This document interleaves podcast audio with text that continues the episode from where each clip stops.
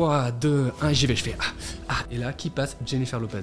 Cette semaine sur InPower, j'accueille Mathieu Forget, danseur, performeur et photographe. Pourtant, si j'avais interviewé Mathieu il y a 10 ans, tout laissait à croire qu'il allait devenir joueur de tennis professionnel et suivre les traces de son père, ancien champion français. Et là, je suis passé de 3 heures par semaine à 4 heures par jour de tennis. Dans l'espoir de me dire je vais avoir un très bon niveau pour être accepté dans une université américaine. Mais Mathieu décide d'écouter le rêve qui le porte, celui de découvrir le monde du show business américain et de poursuivre sa passion nouvelle pour la danse. Quand je perdais, j'étais vraiment down. Et dès que je perdais, je me disais, bon, pas grave, je vais, je vais aller danser, je vais aller faire du cinéma, je vais aller faire d'autres choses à droite et à gauche. Comment se faire une place là où on ne nous attend pas? Tout est possible à un moment donné. C'est comment tu arrives à le réaliser. Et ça, c'est à toi de te débrouiller pour le faire. Comment dépasser les échecs et développer sa résilience? Tu t'es dit direct, euh, ça, je peux euh, y passer tout mon temps. Qu'est-ce qu'un mental de champion? C'est tout ce que nous partage Mathieu dans cet épisode d'InPower. Ça fait 10 ans que je me jette sur du béton et je me relève. Et je continue à le faire. Et des fois, je me suis éclaté les poignets. Mais à un moment, t'en as pas marre? Si cet épisode vous plaît, pensez à vous abonner sur la plateforme que vous êtes en train d'utiliser. Ça ne prend que quelques secondes et ça vous permet de recevoir les prochains épisodes. Et je suis ravie de vous inviter à rejoindre ma conversation avec Mathieu Forget. Bonjour Mathieu Salut, ça va? Ça va très bien et toi? Ça va super. Ça me fait rire parce que tu sais qu'en plus c'était pas voulu que je te reçoive. Alors vos épisodes sortiront pas en même temps, mais pour celles et ceux. Alors je crois que tu sors en premier parce que j'avais prévu ça dans ma, dans ma sheet. Mais donc pour celles et ceux qui nous écoutent, j'ai tourné aussi avec euh, la, la copine de, de Mathieu, Victoria, euh, il y a deux jours. Donc en fait c'est marrant, je vous ai euh, coup sur coup. donc j'ai pas envie de comparer parce qu'en plus vous avez deux histoires très différentes. Mais déjà je trouve ça hyper chouette que vous soyez ensemble et danseurs ensemble. Et voilà, tu vas nous raconter comment tout ça s'est fait.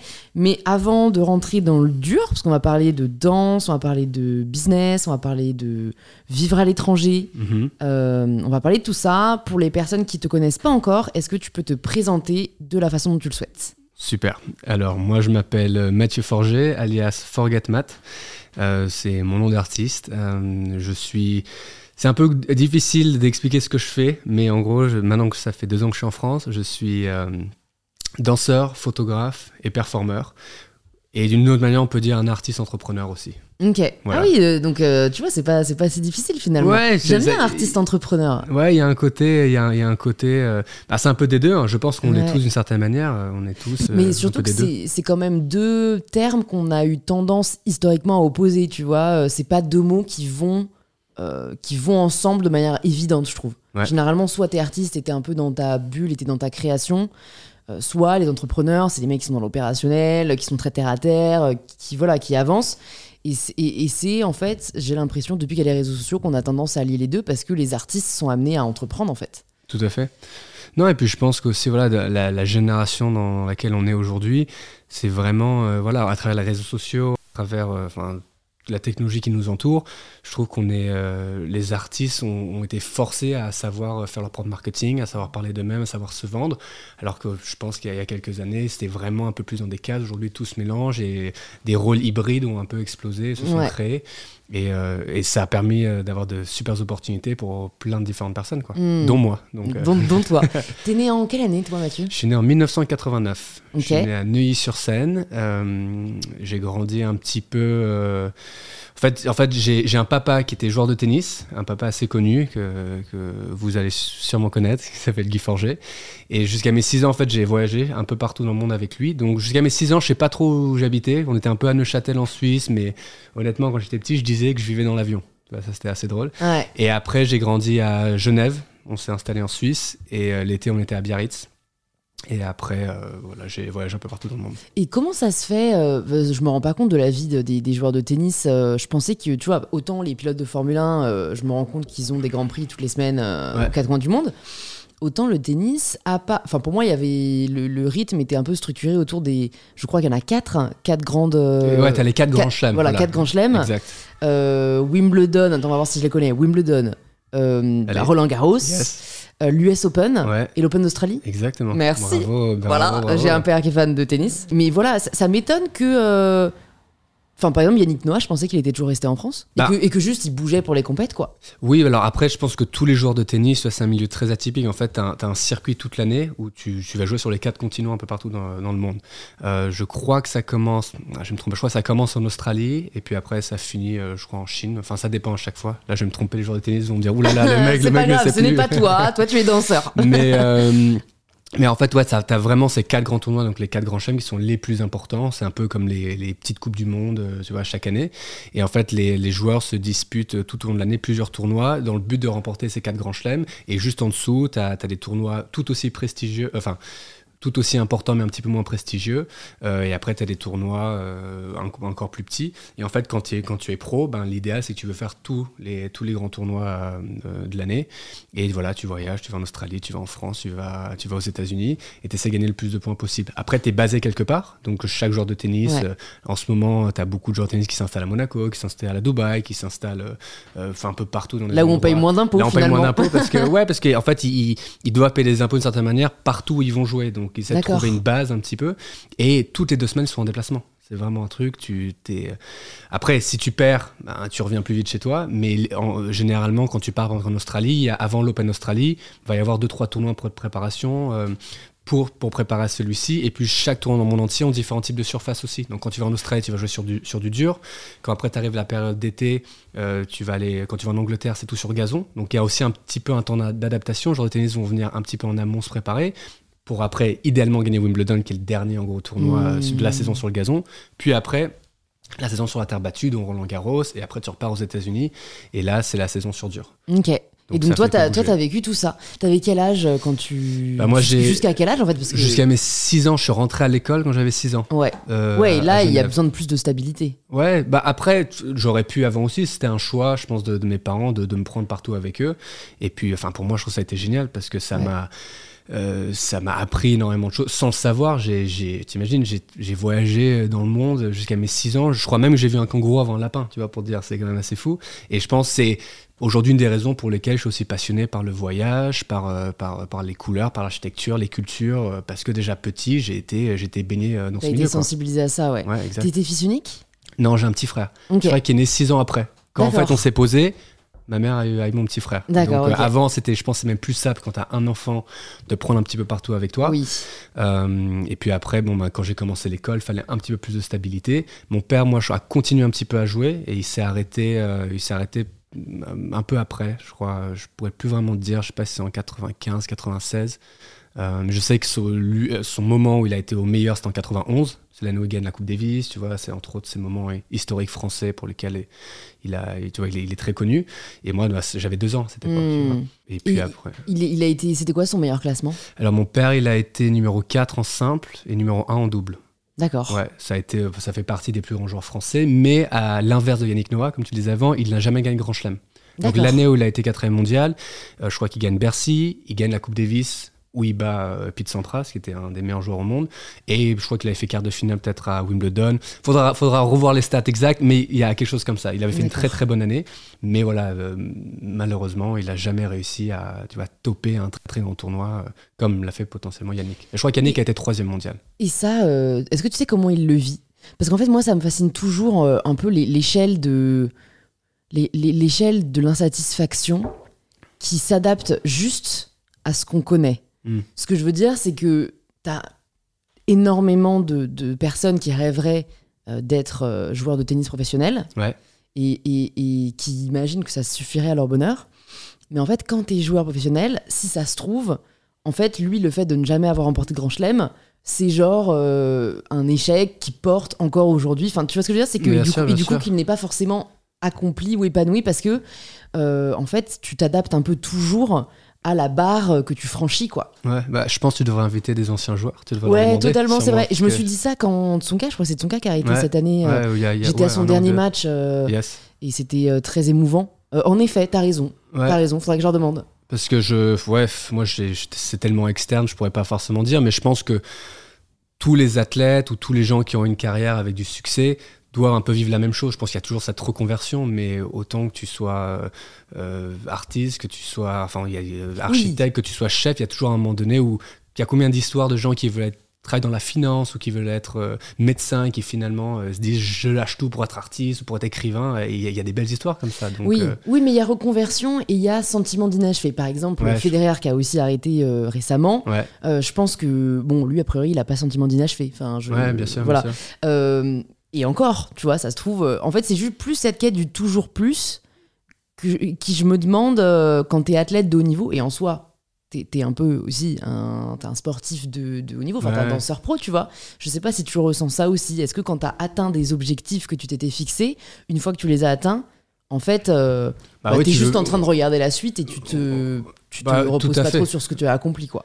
Bah, ouais, mais ça, je pense, c'est le problème éternel humain. Je pense qu'on veut ce qu'on n'a pas, donc à un moment donné, on se donne des objectifs, ça nous permet, voilà, de, de nous, de nous pousser, de nous, de nous pousser, et de, et de vraiment chercher des choses en nous qu'on qu'on- ne connaissait peut-être pas.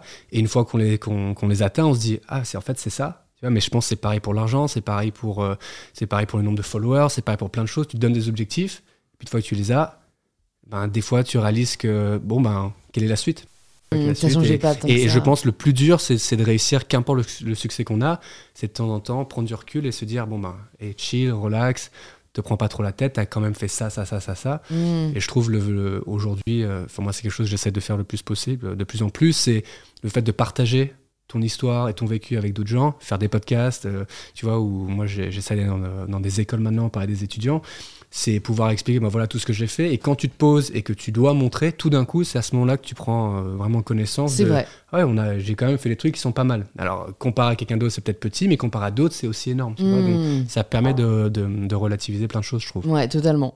Donc du coup, à 6 ans, euh, vous vous installez en Suisse, c'est ça, si j'ai bien compris, Ouais, à Neuchâtel c'est Tu Non, fais... en, en fait, on, était à Neuchâtel, je crois, au début, et à 6 ans à À Genève. Genève, à, À Genève, Genève, ouais. et du coup, tu fais euh, toute ta scolarité là-bas? Je fais toute ma scolarité là-bas. Le, le système suisse est euh, vachement cool. Euh, bon, j'avais la chance d'être dans une école privée. Et en fait, moi, j'ai fait de, mes- de mon CP jusqu'à ma terminale dans la même école. Et c'était une école, ça s'appelle le Collège du Léman, où tu as autant euh, les sections américaines, section française et section suisse. Parce que tu sais, en Suisse, on a un système scolaire qui est un peu différent. Tu peux faire le, le bac, mais tu as aussi un truc qui s'appelle la maturité. Oui. Et c'est le bac version suisse qui a, j'aime pas dire plus dur, mais un peu, parce que déjà la moyenne, tu t'es noté sur 6. Donc ta moyenne est de 4 sur 6. C'est pas 3 sur 6, c'est pas comme un 10 sur 20. Donc c'est comme si ta moyenne était direct à 13,5 sur 20.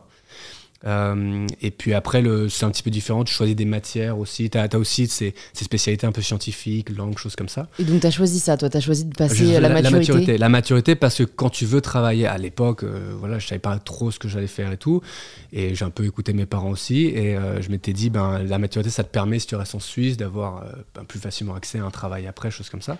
Et puis surtout, ce que j'aimais bien aussi, c'est qu'il y avait un côté très, euh, très multilingue et, euh, et un peu différent du bac. Et, euh, et vu que moi, j'adorais les langues, vu que j'avais beaucoup voyagé, Mm. je suis parti là-dedans. Et moi, en fait, j'ai fait, euh, j'ai fait donc la maturité euh, avec une spécialité de langue. Donc à la fin, moi, de mes études, je parlais français, anglais, espagnol, allemand. Ok. Aujourd'hui, je parle plus du tout allemand, j'ai tout perdu. Je- Euh, es- espagnol, je m'en J'étais en sors. train de réfléchir à comment, parce que j'ai pris allemand aussi, euh, je te comprends, mais je, je, je, je n'arriverai même pas à me rappeler. Enfin, tu vois, Non, non, J'avais en- Ich weiß qui vient, mais ça veut dire je sais, donc... euh, Moi, je vais, le seul truc que j'ai tout en allemand, si je vois des. Allemands, je vais Kannst du Deutsch sprechen?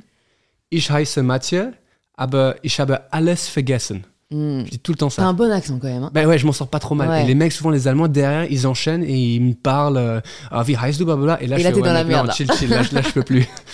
Mais c'est vrai que c'était ouais, c'était une langue assez, assez intéressante. Et Bah, en bon, plus, peu- euh, en Suisse, il y a quand même toute une partie de la Suisse qui parle allemand, donc... Ouais, euh, mais en fait, c'est ça, qu'en fait, tu fais la maturité, tu dois choisir une des autres langues du pays. D'accord. Donc, tu dois choisir, en fait, soit l'italien, soit l'allemand. Et J'avais commencé italien, et puis je trouvais que c'était un peu trop similaire au français, et je me, je me dis, allez, je vais passer en allemand. challengé, quoi. Et puis, vu que je faisais espagnol, je me dis, espagnol, italien, c'est un peu pareil. Ouais. Après, aujourd'hui, moi qui travaille dans la mode un peu plus, je me dis, italien, ça aurait pu être cool quand même, tu vois. C'est vrai que la mode allemande est pas... Il n'y a pas de fashion week allemande. Non, quoi. mais par contre, d'un point de vue technologique, d'un point de vue Ouais. l'automobile, euh, ils, sont, ils sont hyper forts dans plein de choses, quoi. Oui, c'est sûr. C'est sûr. De chocolité, ça vient pas de nulle part, quoi. Ouais, c'est sûr. Et donc, du coup, quand tu fais cette, euh, cette spécialité langue, à quoi tu te destines euh, ensuite? Ben, en fait, à peu près au même moment, euh, déjà petit, moi j'ai des rêves de.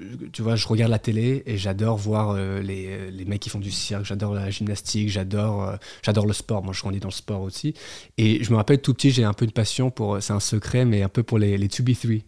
Ce, ce groupe Et Ouais. je trouve, je trouve ces mecs euh, grands, beaux, ils font des saltos, ils font de la gymnastique, ils sont sur scène. euh, voilà, même il y avait, il y avait Michael Jackson qui arrivé aussi, tu vois. Donc c'est vrai, je voyais, je voyais ces mecs à la télé qui me faisaient rêver. Et euh, bah, je voulais un peu faire pareil, ça m'amusait. Et puis j'étais un gamin un peu sportif. L'été, on était à Biarritz, à la plage, j'aimais sauter, j'aimais faire des saltos, je faisais, ouais, j'étais très actif.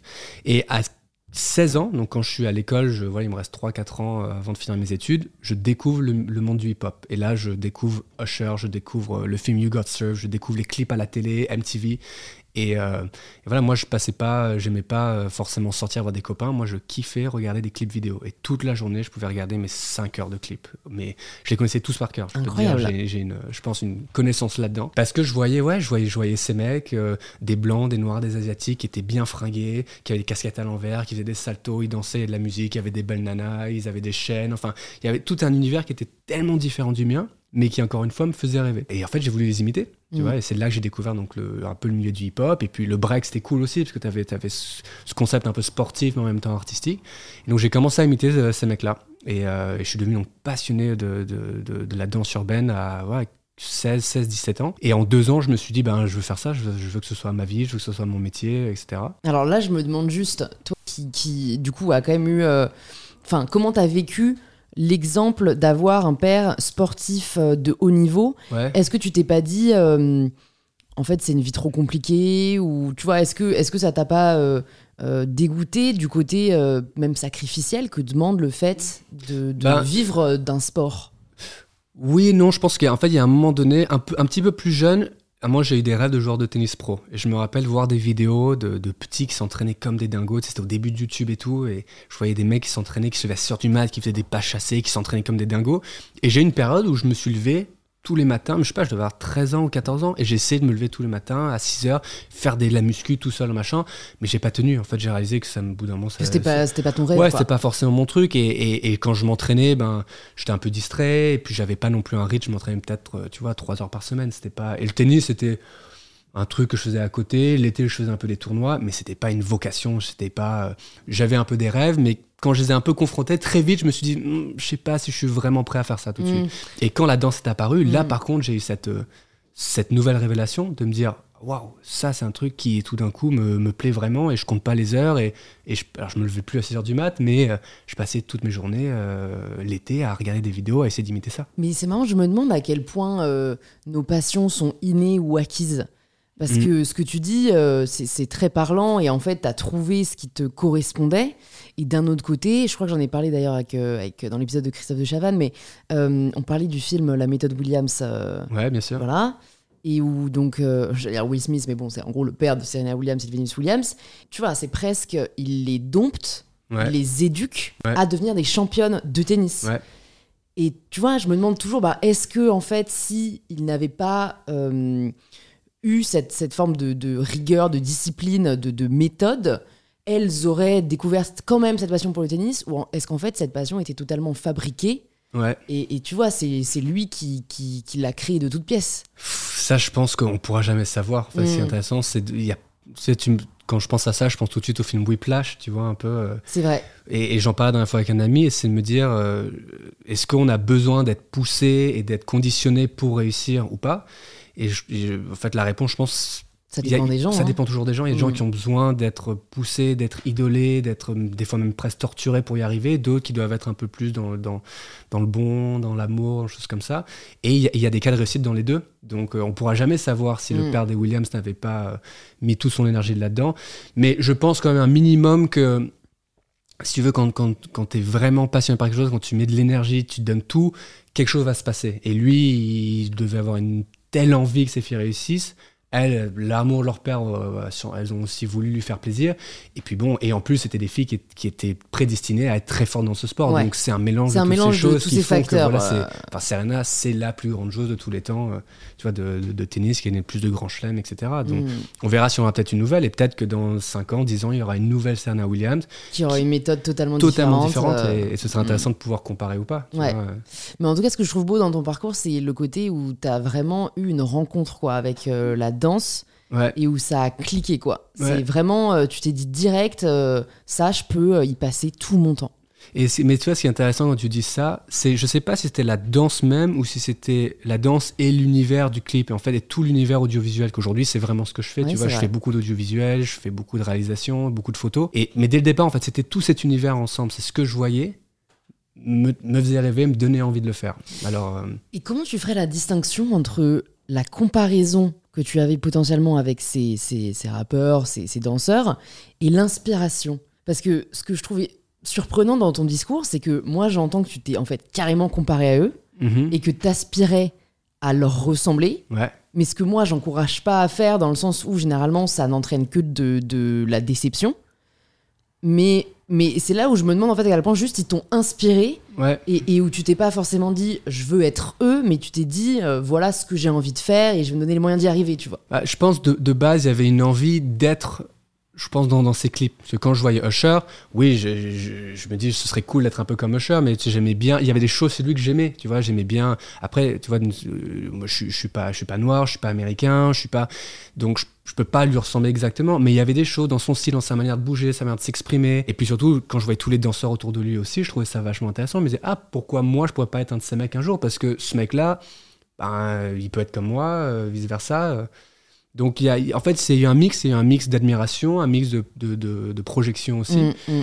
Et puis, je pense à vraiment commencer, je veux faire partie de cet univers. Je sais pas si c'était je veux exactement être ce mec, mais je veux faire partie de cet univers.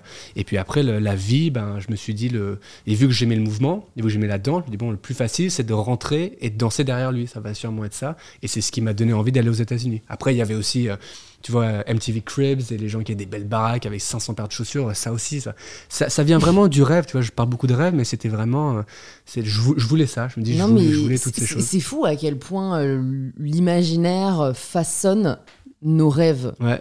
et nos envies. Et c'est vrai que MTV, ça a été toute une génération, euh, enfin particulièrement la tienne, moi aussi un peu, mais moi c'était quand même un peu la fin. euh, je me souviens des missions euh, cultes, genre euh, quand je revenais du collège ou du lycée, je me mettais devant euh, Sweet 16, c'était Ah mon incroyable anniversaire. mais je regardais ça Ma maison de ouf. Et c'est marrant parce que je sais pas ce qui fait qu'aujourd'hui, euh, ça a plus du tout le même mojo, quoi. Bah, je pense que c'était une époque où, euh, où tout était un peu plus magique. la folie des grandeurs, Ouais, la folie des grandeurs. Et puis c'était aussi un peu nouveau. Je pense que c'était aussi MTV, c'était un peu précurseur là-dedans. C'était les, c'était les, clips, La culture R&B. Voilà, au jour. Et puis on n'avait pas les réseaux sociaux. Enfin, on avait plein de choses qu'on peut pas comparer aujourd'hui.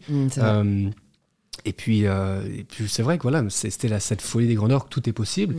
Et moi, je disais à mon père, moi, je veux ci, je veux ça, je veux ça. Et là où je pense que ma- mon père et, et même ma mère, surtout, parce que je parle, je parle pas souvent de ma mère, mais bon, elle a été quand même une force, tu vois.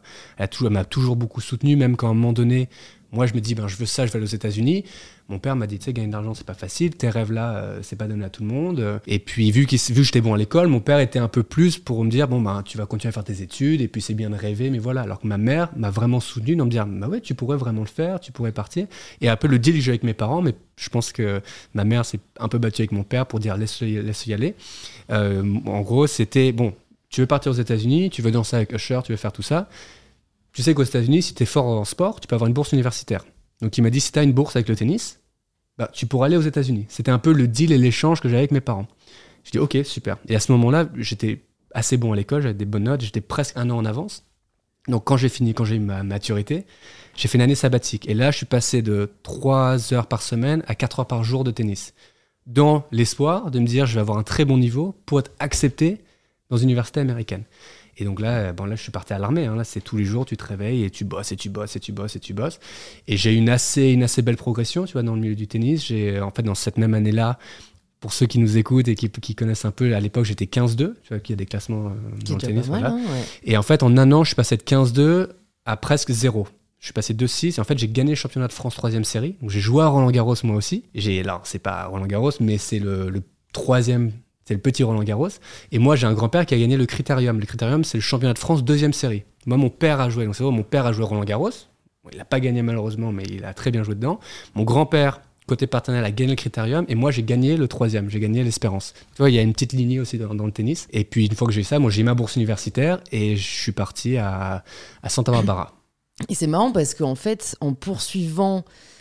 En fait, tu as été capable de travailler pour un rêve en t'en adonnant à un autre.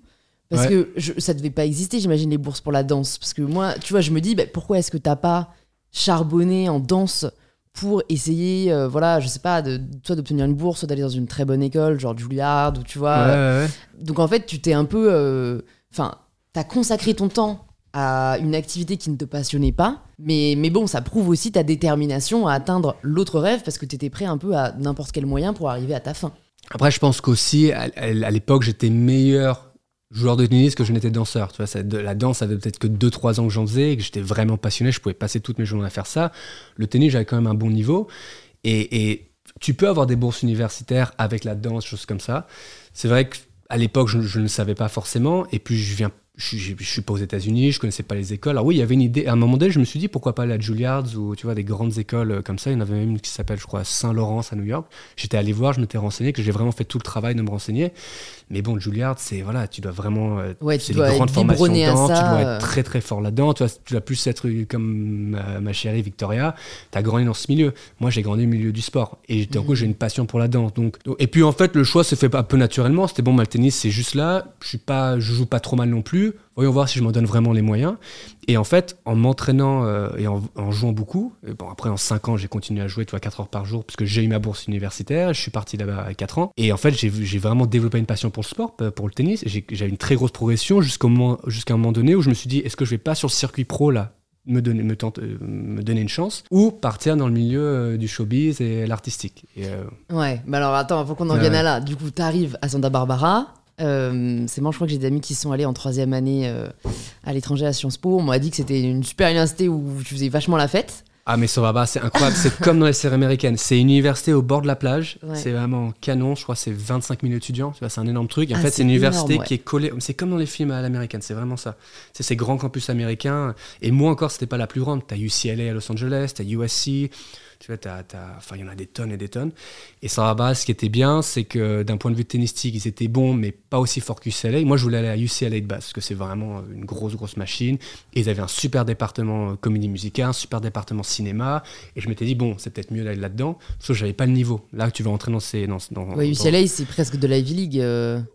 Non, enfin, non, c'est pas l'Ivy League, mais d'un point de vue, je parle sûrement euh, tennistique. Ah, les mecs qui vont là-bas, c'est en gros des pros qui sont pas assez bons pour être pros qui vont dans cette université. Mais c'est des mecs qui, qui pourraient demain jouer avec euh, Joe Wilfried Songa et ces mecs-là. Mais Hmm. qui étaient pas assez bons, donc ils vont là-dedans. Et moi, je jouais bien, mais tu vois, je te dis, j'étais z- 2-6-0. Les mecs qui vont à UCLA, ils sont euh, moins 30, promo, ils sont classés dans les meilleurs français généralement. Je reviens à ce que je te parlais du- de l'université américaine. Donc c'est vraiment ce campus incroyable. Tout le monde est en vélo, il y a des belles filles, euh, il fait beau toute la journée, il y a des surfeurs. Et en fait, le système américain est cool parce que, un peu différent du système européen, c'est que tu as deux ans pour en fait choisir ta spécialité. En fait, c'est des cursus de 4 ans, ça peut même être sur 5 ans. Et pendant deux ans, le but, c'est que tu peux faire autant de classes que tu veux. Moi, j'arrive et je me dis, bon, ben, tu as des sortes de, de- de cases à remplir pour avoir ton diplôme, donc des cases de sciences politiques, des cases de- d'histoire, des cases euh, de sportives, enfin plein de choses. Et après, au bout de deux ans, tu choisis si tu veux faire euh, médecine en gros, si tu veux faire architecture, si tu veux faire euh, euh, sciences politiques, si tu veux faire euh, C'est génial art. ça. Ouais, c'est vraiment cool, je trouve, pour le coup. Hmm. Je vais pas te mentir que les deux premières années, le niveau universitaire, c'est ce qu'on fait nous en, en- en première ou en terminale. Donc Ah ouais. c'était un peu redondant, mais c'est en anglais, donc c'est c'est aussi un peu challenge. C'est un peu mise à Ouais, niveau c'est- ouais, aussi, C'était c'est un peu mise à niveau. Et en fait, moi, j'en ai profité pour faire mes deux premières années. Je faisais autant, euh, donc je te dis, des cours de mais de, de- de tout et de rien. Euh, alors on va dire euh, un, un trimestre, je faisais euh, histoire, histoire de l'art, euh, je faisais euh, maths, piano, euh, travail à la caméra euh, et, euh, et on va dire un autre truc. Et tu pouvais tout faire ça en même temps. Et à côté, je jouais au tennis aussi, tu vois. Hmm, hmm.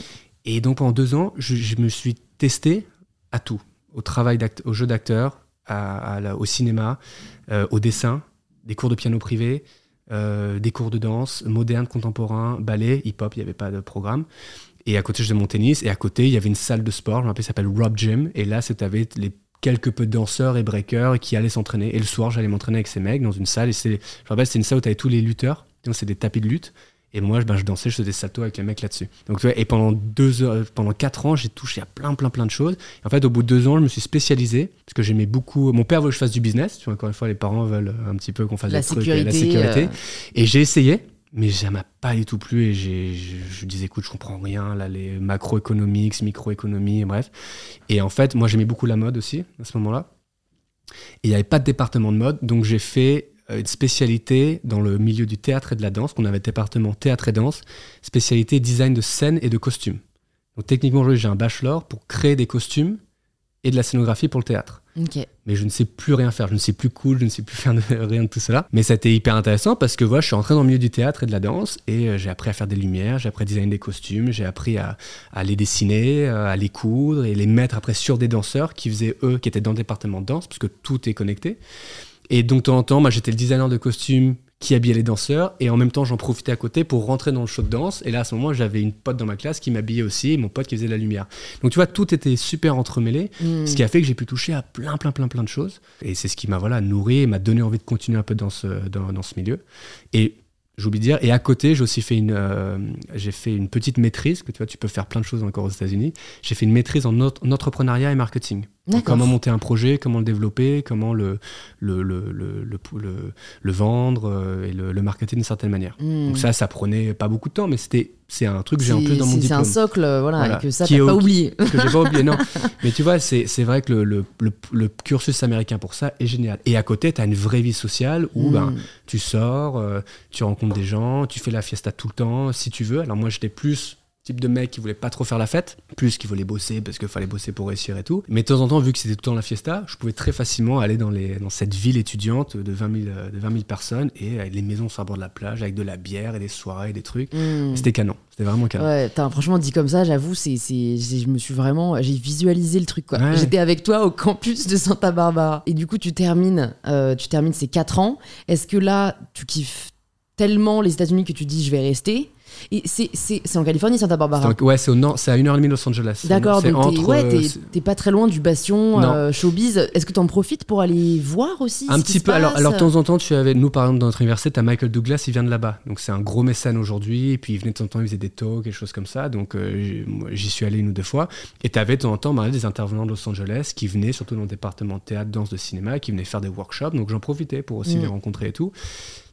Au bout de deux ans, moi, j'essaie de transférer à UCLA, parce que c'était toujours, euh, je vois l'idée. ouais. Sauf que j'ai fait une audition en tant que comédie musicale, parce qu'ils avaient ce département dans lequel je pouvais potentiellement rentrer. Et j'ai pas été pris. Tu chantais euh, aussi ou- Je, chan- ch- je chantouillais, Ouais. mais je prenais des cours de chant à côté.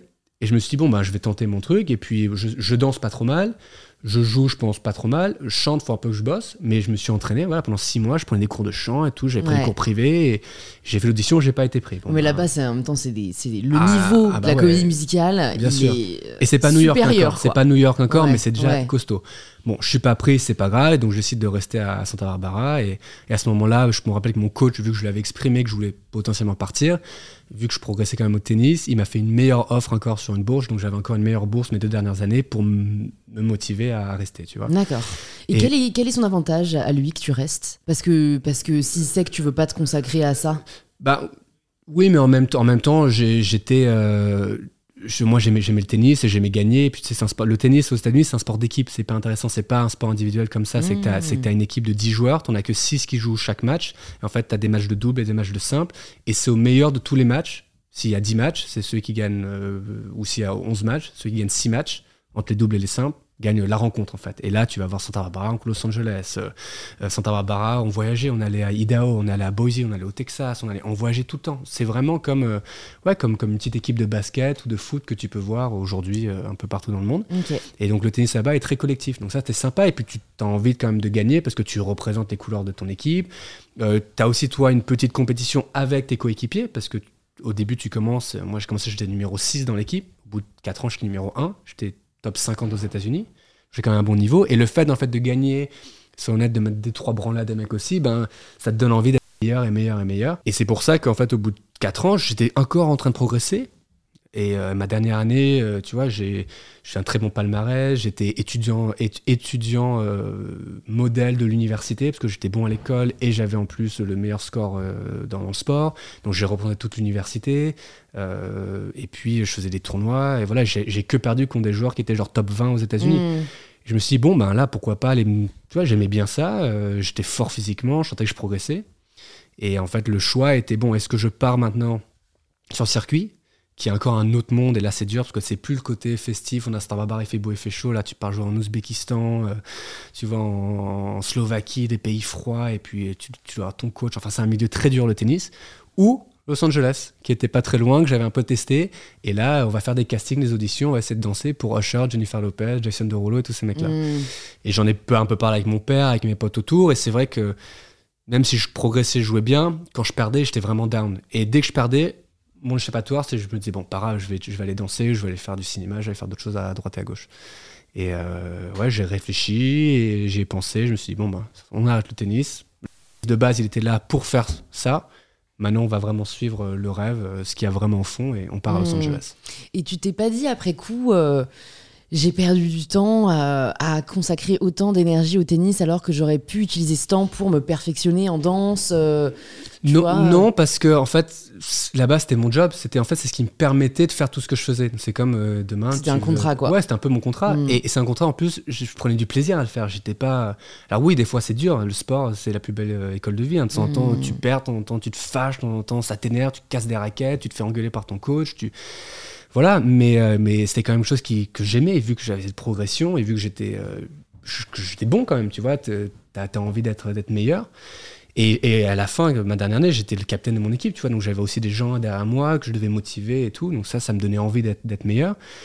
Et, et, et pour moi, je le voyais comme, euh, ben, je fais mes 3-4 heures par jour, mais il m'en reste après, euh, il m'en reste euh, 20 de plus. Hein. Ouais. Et, euh, et tu vois, moi, j'ai encore aujourd'hui, enfin, un peu moins maintenant, je suis un peu plus feignant et je suis un peu plus vieux, donc voilà, mais à l'époque, euh, je dépensais, euh, tu vois, je buvais pas. J'ai fait 4 ans d'université américaine, j'ai pas bu une goutte d'alcool, alors que c'est. Et, et ça, c'était vraiment euh, une décision consciente de ta part euh, Ouais, c'est- ouais, puis Une même- promesse à toi-même Ouais, ouais, puis même déjà jeune, tu vois, grandissant à Genève et tout, j'avais un rapport avec la sortie de l'alcool, ça coûtait très cher parce que j'avais des potes qui avaient beaucoup d'argent, qui claquaient beaucoup de, tu vois, des milliers et des cents pour acheter des bouteilles.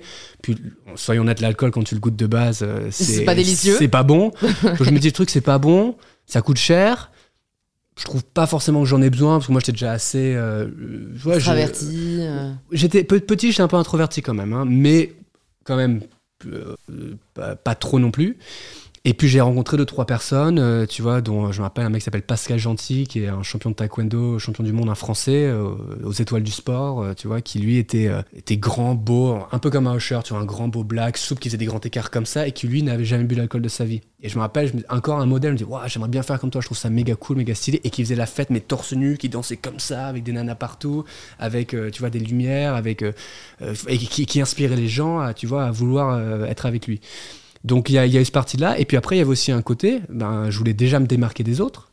Euh, déjà assez jeune, je voulais essayer de faire les choses un peu différemment.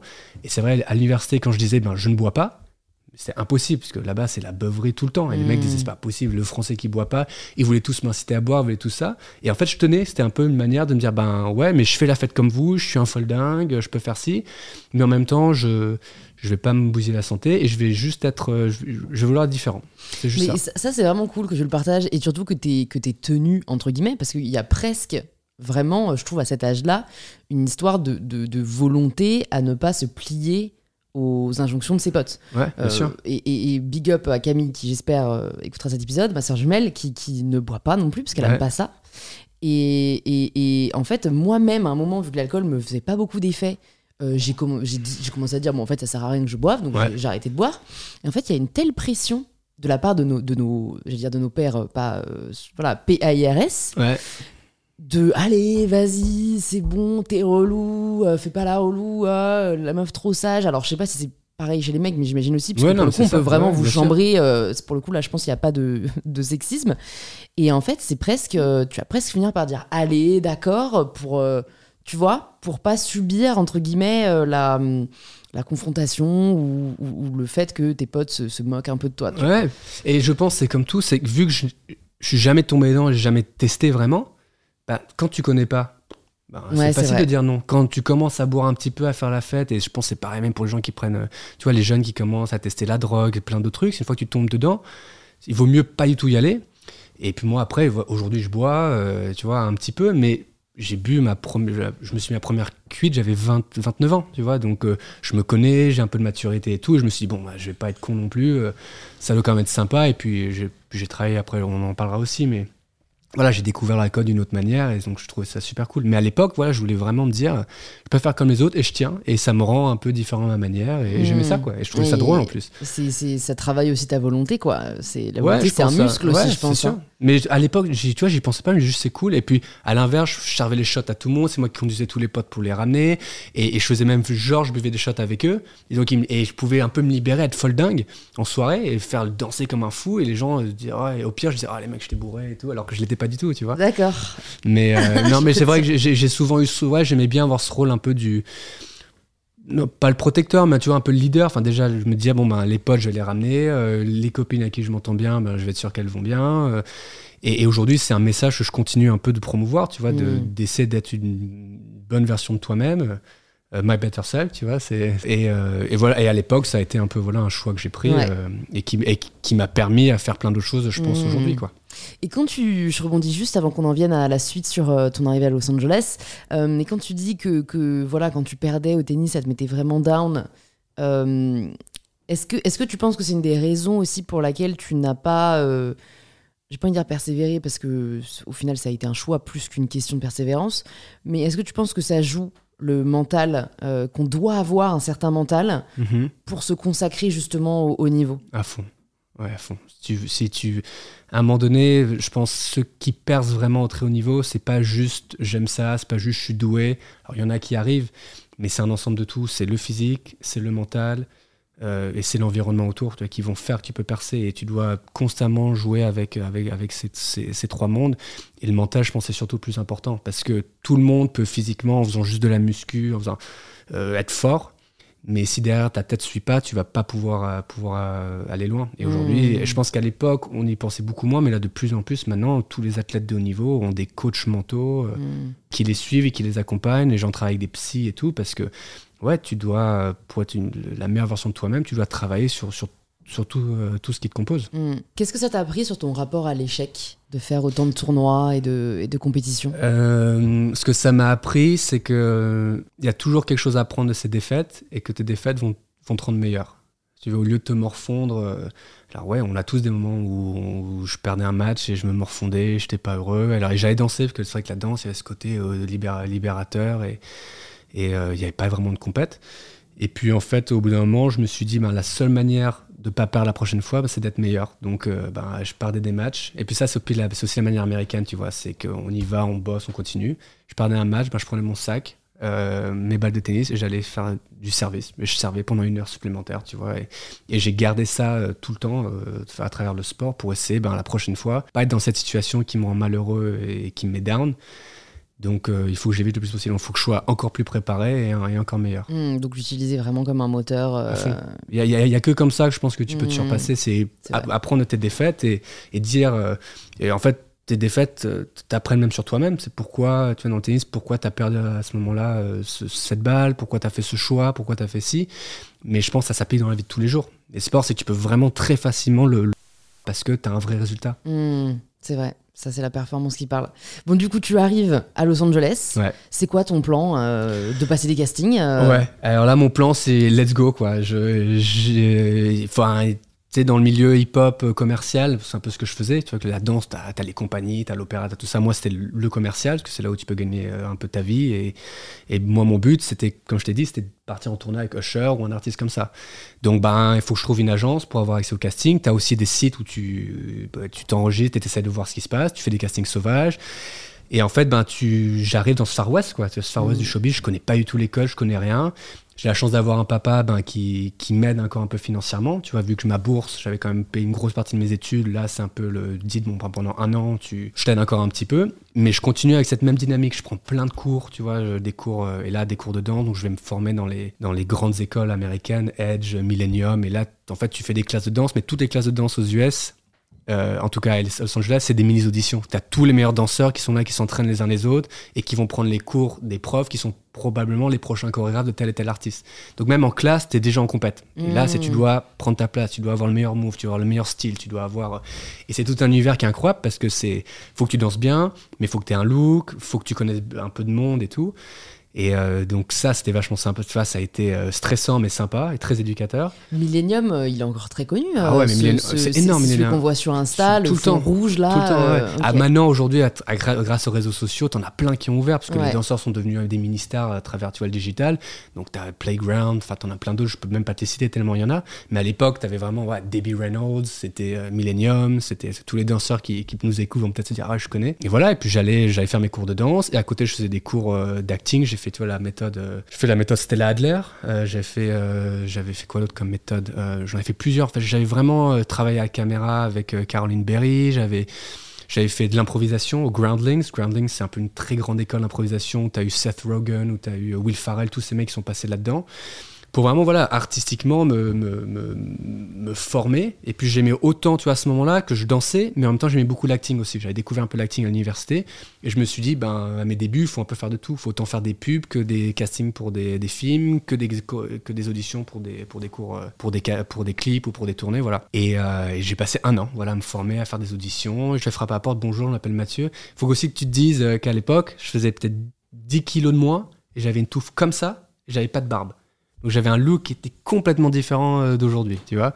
Et j'arrive. étaient recherchés. euh, Pas trop, non. Tu vois, je pense aujourd'hui avoir mes longs cheveux euh, comme ça, avec une barbe et tout, j'aurais un look qui aurait un peu plus percé. Et puis j'avais une, j'avais, j'avais une gueule de bébé, quoi. Tu vois, j'avais 22 ans, j'arrive dans un milieu. Et, et les mecs que je vois à la télé, ils sont là. Les danseurs, je me rappelle, je fais une audition, première audition pour le coup, Lopez. Première audition pro. Tu vois, pas des petits trucs. Et à l'époque, Jennifer Lopez sortait avec son, son, son chorégraphe, son copain qui s'appelait Casper, je sais plus quoi. Et euh, c'était lui qui chorégraphiait. Et en fait, quand tu fais, euh, quand tu fais une audition de danse, donc tu as le chorégraphe qui arrive, as, alors là, tu avais 300 personnes. hein, c'est énorme. Tu as tout Los Angeles qui est là. Donc déjà, tu vois des grands, des petits, des gros, des blagues, des blancs, des asiatiques, mais de tout habillé, des cheveux roses. Et moi, j'arrive, petit français, je m'habille en noir, j'ai ma petite touffe. euh, je crois que j'ai mis peut-être un petit bandana rouge pour essayer de, tu vois, de rajouter une petite touche de couleur, enfin un petit machin. Et après, donc, c'est des petits groupes. Et là, tu as le chorégraphe qui t'apprend une chorégraphie. Mais en, en 10 minutes, il t'apprend un truc, mais monstrueux. Et moi, je n'étais pas très bon en chorégraphie. Moi, je dansais toujours tout seul, tu vois. Et Mm. là, pour ça, je prenais des cours de danse entre autres, c'est que tu dois habituer ton cerveau à suivre très vite une chorégraphie, la réadapter pour, pour rentrer dans l'ensemble, mais en même temps, il faut que tu aies ta personnalité. Ouais. Et moi, je m'en sortais toujours parce que donc tu fais la chorégraphie et tu as toujours un petit côté, un, un, petit moment freestyle où là, tu peux montrer tes meilleurs moves. Et moi, je m'en sortais toujours parce que je faisais un peu de gymnastique et des saltos. Donc la choré, je la rate, mais après, je fais toujours des saltos et on me disait, bon, tu passes au premier tour et on verra au deuxième. Et là, je me rappelle toujours, première audition, j'arrive, je suis prêt, il y a la caméra, voilà, on est là, préparé 3, 2, 1, j'y vais, je fais, ah, ah, et là, et là, qui passe? Jennifer Lopez.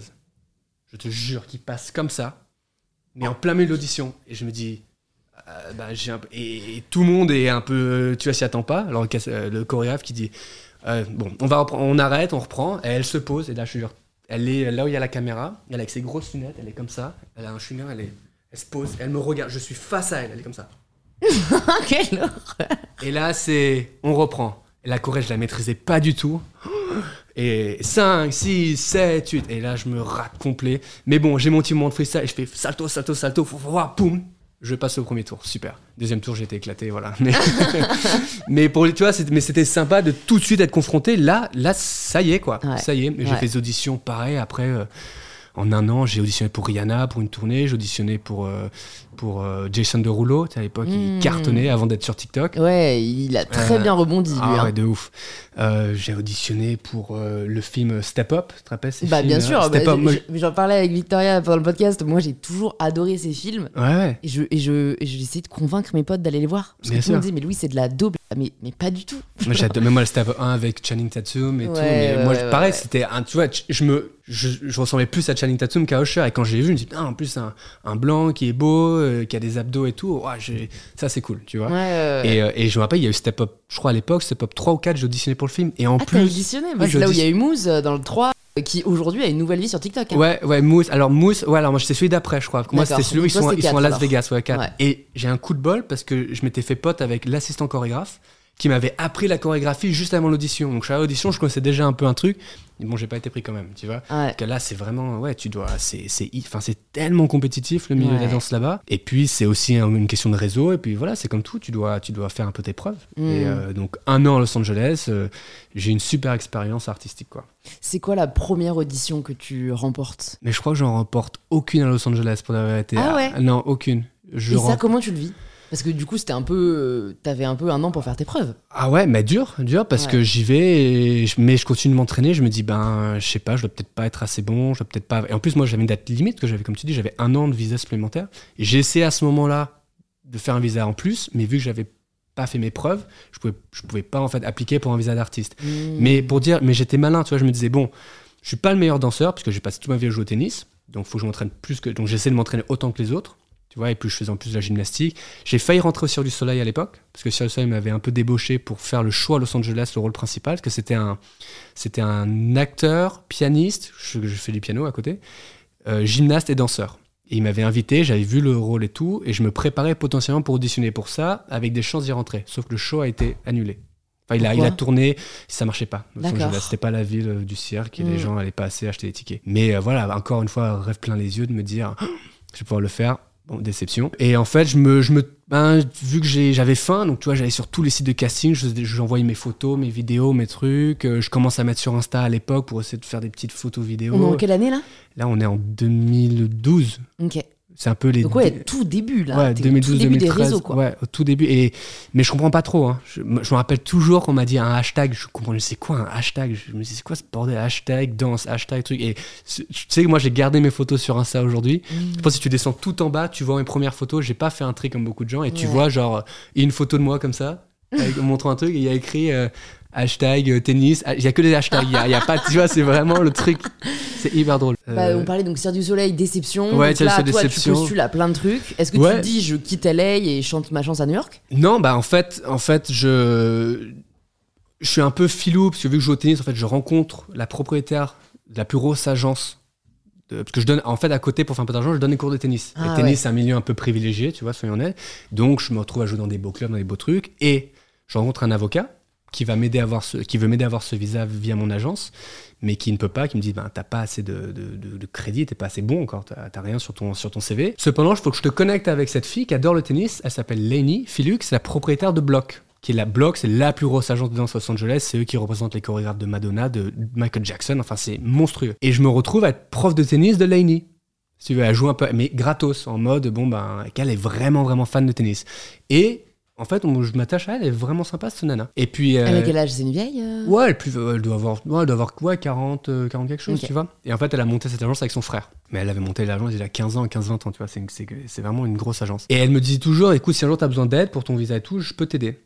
Mais euh, même avec un sponsor comme elle, j'avais pas assez. Je lui dis, ok, super, on, est- Putain. on est resté en contact. Mais ouais, parce que j'étais vraiment devenu pote. Tu vois, moi, je me suis Non, non, dit... non, mais je veux dire, putain, euh, même avec elle, t'avais pas assez ah quoi. ouais, non, non. Ah ouais, le visa, le visa quand tu veux partir aux États-Unis, en fait, moi, je l'ai eu hein, après, on, on va y arriver, mais ça s'appelle un visa O1, pour tous ceux qui veulent partir aux États-Unis. C'est en gros, euh, c'est un. C'est un d'artiste, Ouais, mais j'ai toujours l'impression que tu pètes quand tu dis ça, mais c'est, c'est euh, habilité extraordinaire. Donc tu dois prouver dans ton milieu que tu es extraordinaire et que tu as fait tes preuves en fait. Mais tu peux l'avoir si tu es danseur, influenceur, chef, athlète, quoi que ce soit.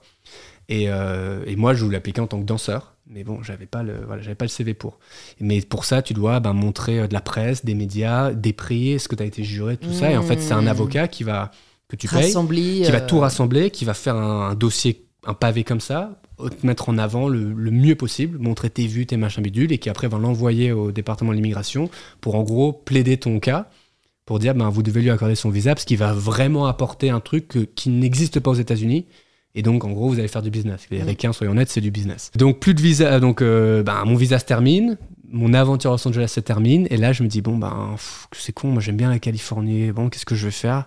Est-ce que je peux pas me marier à une américaine mais j'y ai pensé, que j'ai plein de potes qui le faisaient. Ouais. Mais voilà, éthiquement, je m'étais dit, ouais, je sais pas pas, ouais, c'est pas ouf. Avec du recul aujourd'hui, je me dirais pourquoi pas.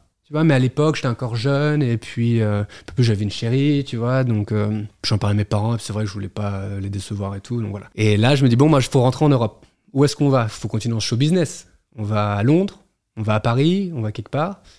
On va peut-être. On, on va pas à Genève, parce que Genève, c'est sûr que c'est pas le, c'est, c'est pas la pas l'endroit pour le faire. Non, pas du tout.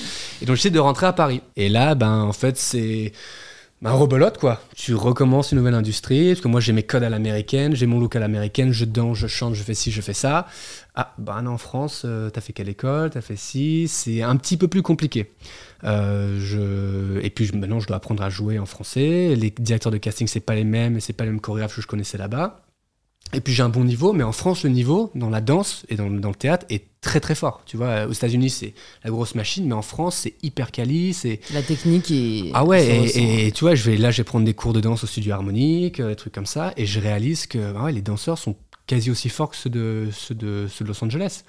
Ah ouais, ok, bon ben là va falloir encore faire ses preuves. Ben, et, et je reprends des cours d'acting, et je reprends des cours de caméra à la caméra, et je reprends des cours de danse. Et voilà, je réseaute un petit peu à droite à gauche, mais c'est vrai que cette énergie à l'américaine me, me manque et je reste en gros un an ici. Je fais quelques pubs. Je fais une pub pour Castorama, pour McDo. Je, fais des, je suis dans des petites agences et tout. Je continue à mettre sur les réseaux sociaux. Et là, à l'époque, je me dis, tiens, il y a de plus en plus de gens, de danseurs qui commencent à, un peu buzzer. J'ai des potes qui étaient les premiers influenceurs, tu vois, mais vraiment euh, voyage, qui, étaient juste torse qui faisaient des photos, qui faisaient des milliers de likes et qui voyagent un peu partout dans le monde. Et ça, je te dis encore, c'est 2013, tu vois.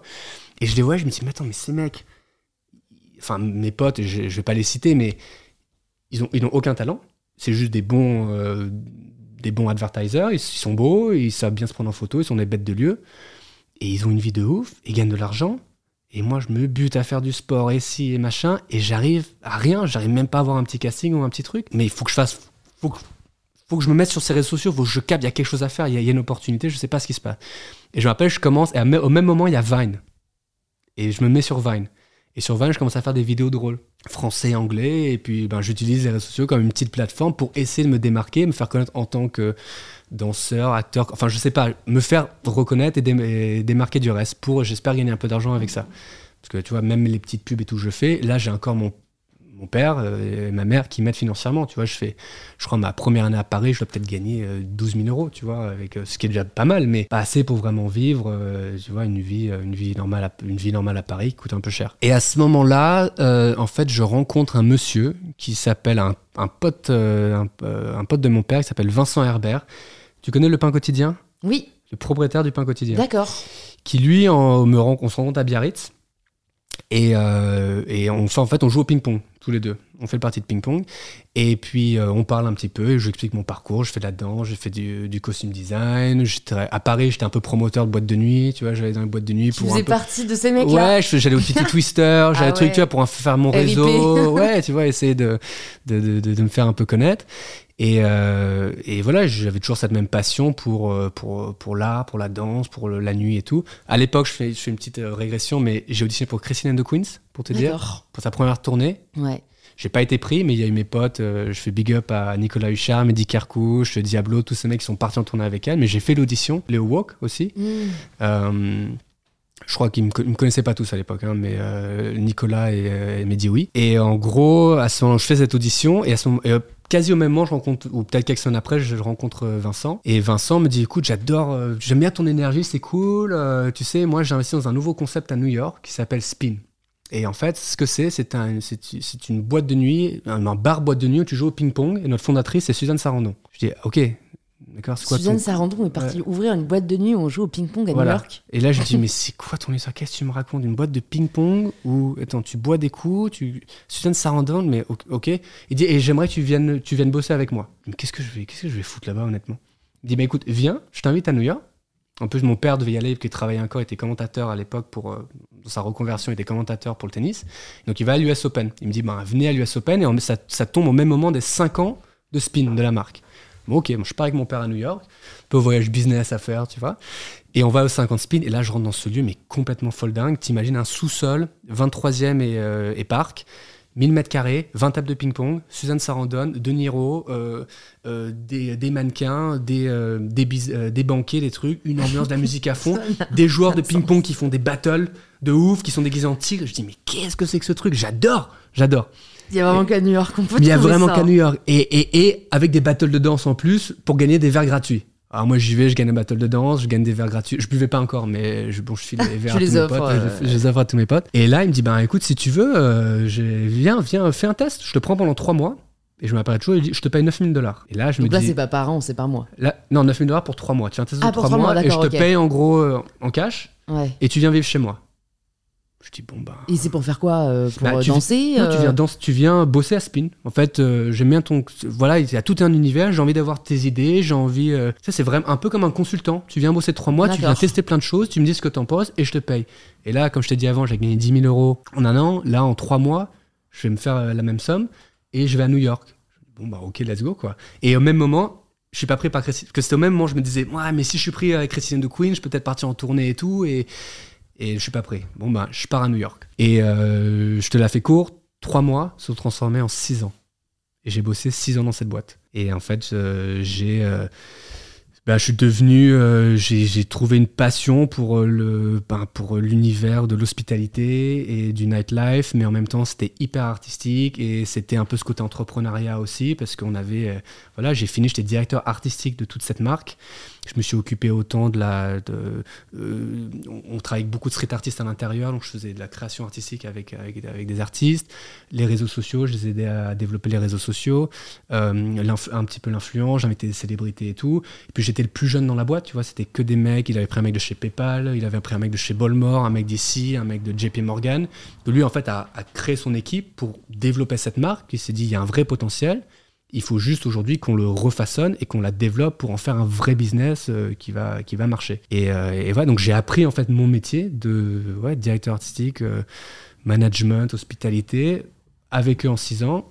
Et on avait un club, aujourd'hui il y en a 10 aux États-Unis. Et on a ouvert dans toutes les plus grandes villes américaines, Chicago, San Francisco, Austin, Philadelphie. euh, Mais comment comment t'expliques euh, le succès de, de parce que enfin tu vois est-ce que en fait ça, ça pourrait être euh, le ping-pong comme ça pourrait être euh, je sais pas les fléchettes euh, comme ça pourrait être euh, des jeux de société Ouais, Mais il y a, il y a une grande. En fait, je pense dans le monde entier, il y a une grande mode aujourd'hui à quand tu sors, tu veux plus juste boire un verre. Tu veux vivre une expérience, tu veux faire quelque chose. Et les, les Américains sont un peu précurseurs là-dedans parce qu'ils sont toujours à la recherche de nouvelles choses. C'est tellement de commercialisation, tellement de. de- c'est du business, ils veulent toujours. capitalistique, ouais. ouais. Et ils veulent toujours inventer de nouveaux concepts. Et là, en fait, le le l'excuse c'était le ping-pong. Mais comme les- le bowling, mais le bowling c'était un peu mort maintenant. Ouais. Et là, c'était la même chose, sauf c'était autour du ping-pong. Mais le ping-pong, c'est hyper facile que tout le monde peut jouer.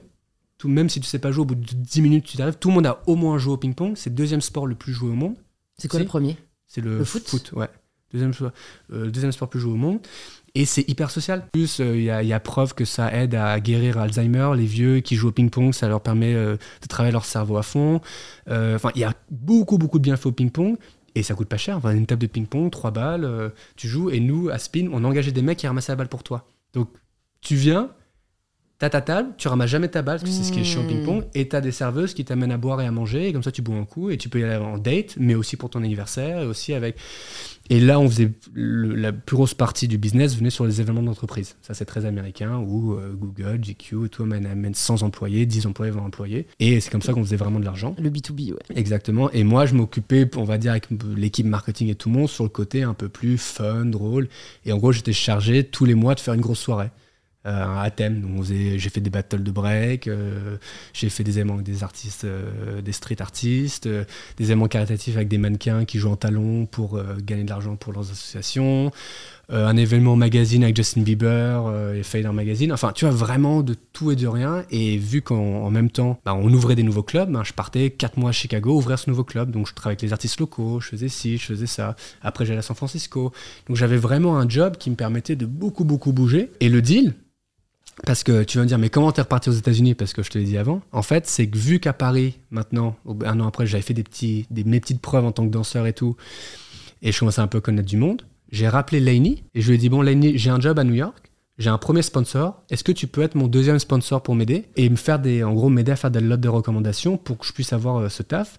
Mais je veux aussi signer dans ton agence et je veux continuer à faire des castings. Parce que techniquement, je vais arriver aux États-Unis en tant qu'artiste, mais, euh, mais le, le- le deal en dessous, c'est que je travaille, en fait, je travaille pour Spin, mais je dois te donner l'impression que je suis danseur pour Spin. Mmh. Mais je veux continuer à vivre, euh, je veux continuer à faire des castings d'audition parce que c'est mon rêve, c'est de faire ça. Là, c'était vraiment mon premier taf où je suis indépendant financièrement et j'ai l'opportunité ben, de repartir aux États-Unis et de bah, et continuer ce rêve. Voilà. Avant, c'était le tennis. Maintenant, je me dis, bon, ben, je prends le truc du ping-pong et je repars aux États-Unis et je continue là-dedans. Et elle dit, ok, pas de souci. Elle me sponsor mon visa et tout. Et voilà, le deal avec Spin, c'était si j'ai un casting, si je suis booké, ben, techniquement, je suis je suis, euh, je travaille pour vous grâce à mon talent de danseur et d'artiste et tout. Donc si j'ai un casting, ben je pars, je peux le faire. Ok, super. Donc j'avais, comme tous les, acteurs, les danseurs, les artistes qui veulent partir aux États-Unis, tu sais, as toutes ces histoires qui sont serveurs et tout, et voilà. Moi, euh, si on peut dire ça une success story, c'est que j'étais directeur artistique d'une boîte de ping-pong et à côté je faisais mes castings, quoi, tu vois. Et c'était bien parce que les deux se, se mélangeaient, tu vois. Directeur d'une boîte de ping-pong sur un CV, c'est quand même royal. Hein. Hein. Directeur artistique de spin, quoi. Mais et puis les deux se mélangeaient bien parce que moi je faisais maintenant mes castings. Et là, je pense c'est le côté où, ouais, j'étais un peu malin parce que, enfin, j'ai joué avec mes armes, tu vois. J'étais pas aussi bon que tous les autres danseurs. J'étais pas un super bon directeur artistique, mais je mélangeais les deux. Donc les castings que je faisais, tous les directeurs, les chorégraphes, je les amenais à Spin. Vice versa, de Spin, j'avais un salaire qui me permettait de pas forcément euh, prendre tous les jobs qui tombaient. Les jobs pourris, je les faisais pas parce que je pense que c'était pas bien. Et je continuais à faire des trucs sur les réseaux sociaux. Et en fait, c'est à New York, mec de la street photographie, quoi. C'est là où tu as tous les les, euh, euh, les, photographes de rue qui font des, des magnifiques photos avec, euh, avec cet environnement incroyable urbain de New York. Et, je et à ce moment-là, je me dis, mais attends, parce que je commence à faire des. J'ai une, une, copine qui, fait des, qui a des très, très. Qui, qui travaille dans la finance, qui a très belles photos sur Insta et qui est danseuse à côté. Je dis, mais c'est quoi ces photos de ouf que tu as là? Elle me dit, ah, moi, je fais des, des collabs avec, avec des potes photographes. Je dis, ah, super, tu pourrais me connecter, j'aimerais bien. Elle me dit, ouais, fais-le. Donc je fais une, un premier photoshoot avec un photographe et c'est vrai que tout d'un coup, ben, tes photos à l'iPhone, euh, l'iPhone euh, à l'époque, je sais pas si on est le, 8 ou le 9, et une vraie caméra pro, ah bah ça a de la gueule. Et puis l'algorithme Insta était encore aujourd'hui euh, pousser vraiment les photos. C'était 2016 Là on doit être, ouais, 2002, attends, 2012, 2013, ouais, 2015, 2016 je pense, à peu près dans ces, dans ces zones-là. donc je commence en fait à faire des photoshoots avec des photographes de rue. De temps en temps, alors après, et j'utilise Insta comme une manière de connecter avec les photographes, leur dire mec j'adore ce que tu fais et c'était vrai, hein, j'adorais ce qu'ils faisaient. Tu sais, je suis danseur, euh, j'aimerais bien qu'on fasse un truc ensemble. Alors t'as des photographes qui me disaient tout de suite ouais c'est 300 balles. Je dis bon maintenant bah, j'ai pas les moyens de le payer. Et t'en as d'autres qui me disaient ouais je suis super chaud partant et ça c'est vraiment le côté américain. Tu vois les mecs ils veulent ils veulent ils veulent créer, ils veulent développer leur portfolio. Ouais ils veulent euh, faire exactement. Donc euh, et puis je me rappelle à l'époque j'avais je rappelle, j'ai encore une vidéo, j'ai fait, j'ai eu 1000 followers sur Insta. Et pour moi, c'était, c'était incroyable je me dis, bon, moi, je vais taper des photographes qui ont 1000, 2000, 3000 followers. Et une fois, j'en ai fait 3-4. On en parlait au tout début, tu vois. Je me suis dit, bon, ben, j'en ai fait 3-4. Bon, je vais tenter 6000. Je me dis, impossible. Le mec me disait, OK. Et un jour, j'ai tenté un mec qui avait 20 000 followers. Il m'a dit, OK, je suis chaud. Je dis, ah ouais, mais en fait, euh, qu'importe. En fait, on s'en fout. Et là, je me suis dit, ben, en fait, les portes sont ouvertes. Et vu que je venais, vu que j'avais pris cet angle de collaborer avec eux, pas dire j'ai besoin de photos, mais de leur dire j'aime bien ton univers, j'aime bien ce que tu fais, j'aimerais bien apporter quelque chose de nouveau. Moi, je suis danseur, toi, tu es photographe. On peut bénéficier l'un de l'autre parce qu'on a chacun besoin, euh, tu vois, de et on peut, se, euh, pardon, et on peut se, se, se cross promote un petit peu. Donc, j'ai commencé à faire ça à fond à New York. J'ai vraiment créé une team de photographes. C'est des super potes encore aujourd'hui. Et vu que je voyageais tu vois, à Chicago, à San Francisco et tout, ben, dès que j'allais à Chicago, je prenais un stage, je faisais photographe Chicago, tac, tac, tac, je faisais ma liste, mes recherches, j'envoyais des DM tout le temps. J'adore ce que tu fais, faisons un truc, faisons un truc. Et j'ai commencé sur les réseaux sociaux grâce à ça. Et en fait, c'est en faisant certaines photos, entre autres, euh, je réalisais que j'ai fait des photos, les photos où je sautais dans les airs, qui étaient moins, pour moi, les plus, les plus durs. Je faisais des trucs sur une main, des trucs tordus, je me tournais sur la tête et tout. Mais la photo toute simple où je sautais faisait peut-être 30 likes, alors que l'autre en faisait 15. Tiens, bizarre, pourquoi le saut tout simple, le côté un peu euh, en l'air, l'évitation, a un meilleur, une meilleure interaction? Ok. Je continue à le faire, puis au bout, au bout de trois mois, je me dis, bon, c'est bizarre, ça, ça marche mieux. Donc dans chaque shoot, je vais continuer à faire des sauts, à faire des sauts. Et puis je commence à faire des sauts à la verticale, à l'horizontale, sur le côté. Et il y a entre autres une photo quand je suis à Chicago avec un mec. Je raconte toujours cette histoire qui s'appelle Zach Lipson, photographe de rue qui aujourd'hui fait plus ça du tout. Mais on fait une photo, en fait, je saute comme ça, et en fait, il fait le point sur mon point, et tout le reste un peu flou. Et t'as vraiment l'impression que c'est un sort de Superman qui vole à travers une rue de Chicago. Et cette photo est virale. elle est mini virale, tu vois, à l'époque. Elle est repostée par, je sais pas, 50 comptes dans le monde entier. Lui euh, a 10 000 likes à l'époque sur sa photo. Moi, je me retrouve à prendre peut-être 2000 followers d'un coup. Et je me dis, waouh, il y a un truc avec ce Superman, euh, Superman, tu vois. Et il me connecte avec un autre mec à New York. Il me dit, si t'aimes faire de la lévitation, j'ai un pote à New York, il fait que ça, vous devrez connecter. Eric Hercule. Il s'appelle Eric Urgile, mais son Instagram c'est Eric Hercules. Et on s'est mis tous les deux à faire que des photos en lévitation. Et c'est là en fait est venue l'idée de l'homme volant, tu vois un peu. Et donc je, je, vois, je volais dans toutes les villes où j'allais bosser. C'est comme ça que tout cet univers-là a commencé sur les RS. Écoute, c'est hyper intéressant. Euh, je retire pas mal d'enseignements de ce que tu nous partages. Euh, euh, déjà, le, le, fait que tu sois vraiment allé au culot, Et, et ça, euh, je sais pas si tu l'as tenté ensuite quand tu es revenu en France, et on y reviendra, mais le, le fait de se vendre Mm. euh, en France, c'est pas du tout bien perçu. Ouais. Euh, mais je dis ça, mais, mais même moi, tu vois, euh, euh, j'essaye grave de déconstruire ça parce que, en fait, je trouve ça, enfin, tu vois, quand tu me le racontes, je trouve ça normal, intelligent même et pertinent.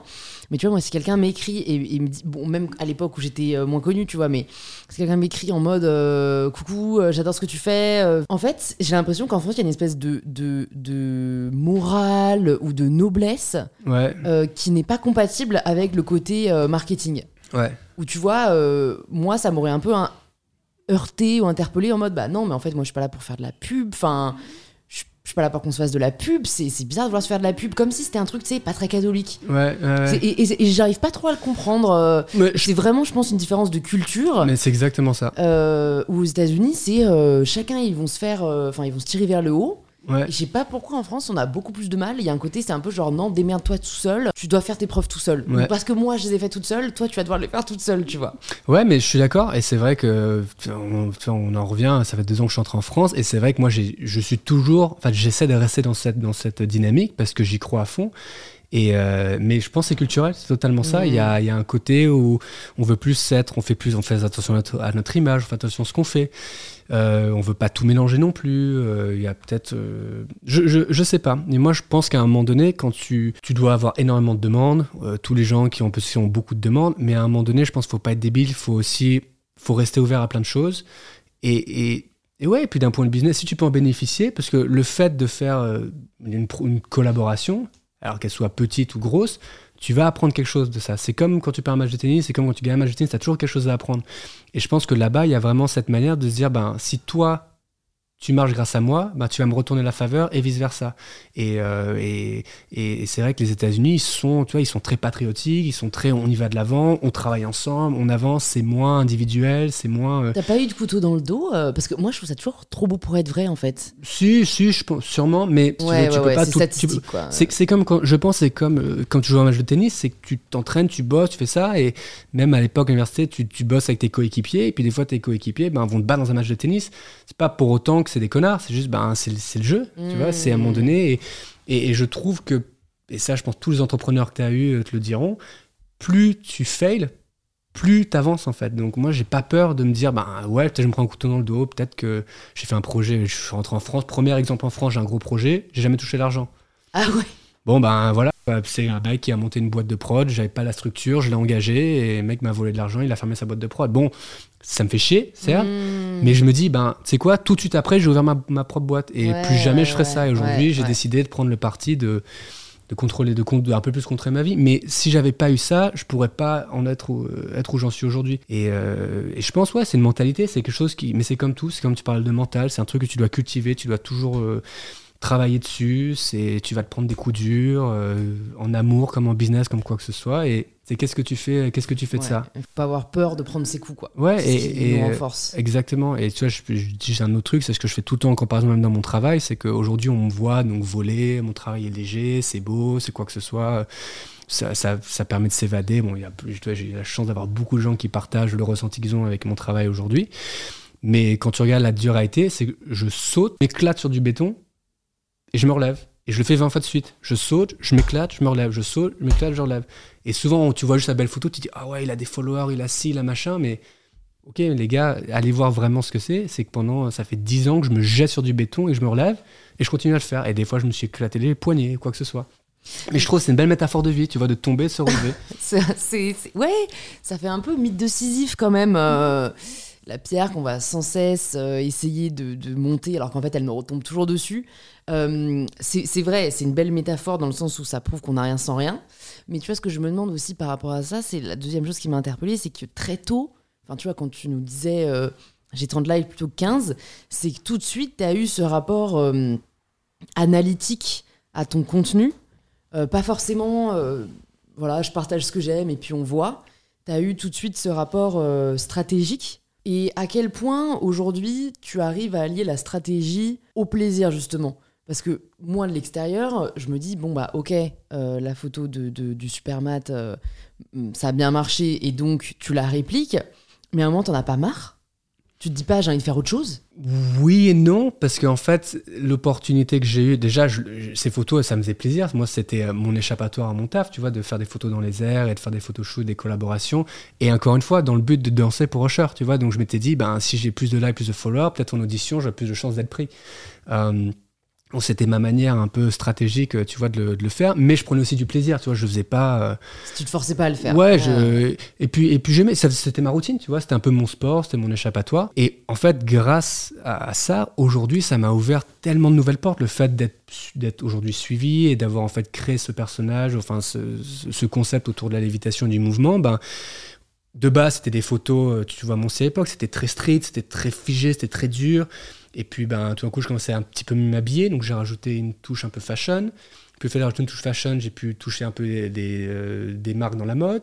J'aimais la mode, donc euh, j'ai amené une nouvelle touche à mon travail. Le fait d'avoir des tenues plus légères, ben, tout d'un coup, les photos, ça marchait moins bien. Et puis, j'ai commencé à faire des photos un peu plus légères, donc je trouvais ça vachement beau. Donc, en fait, c'est que des évolutions constantes du travail et de, de, de, mon, imagination.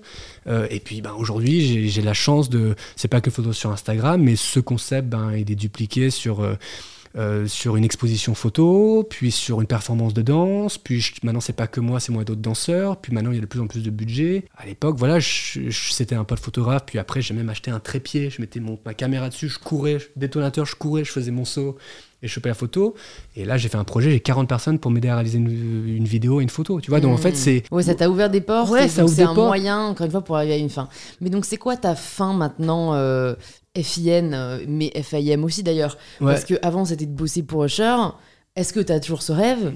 Et si c'est pas le cas, pourquoi est-ce que maintenant, tu vois, tu, tu, tu crées toutes ces, ouais, histoires? Alors, ce qui a été drôle, je, tu, tu, me fais penser, alors j'ai jamais lancé pour Usher, mais j'ai eu une, une, belle réussite en tant que danseur, c'est que j'ai fait les MTV Music Awards. Trop bien. Avec Taylor Swift, qui était qui quand même, il y a, je crois j'ai fait à deux ou trois ans, qui était la plus grosse artiste au monde, plus grosse devant Beyoncé et tout, voilà.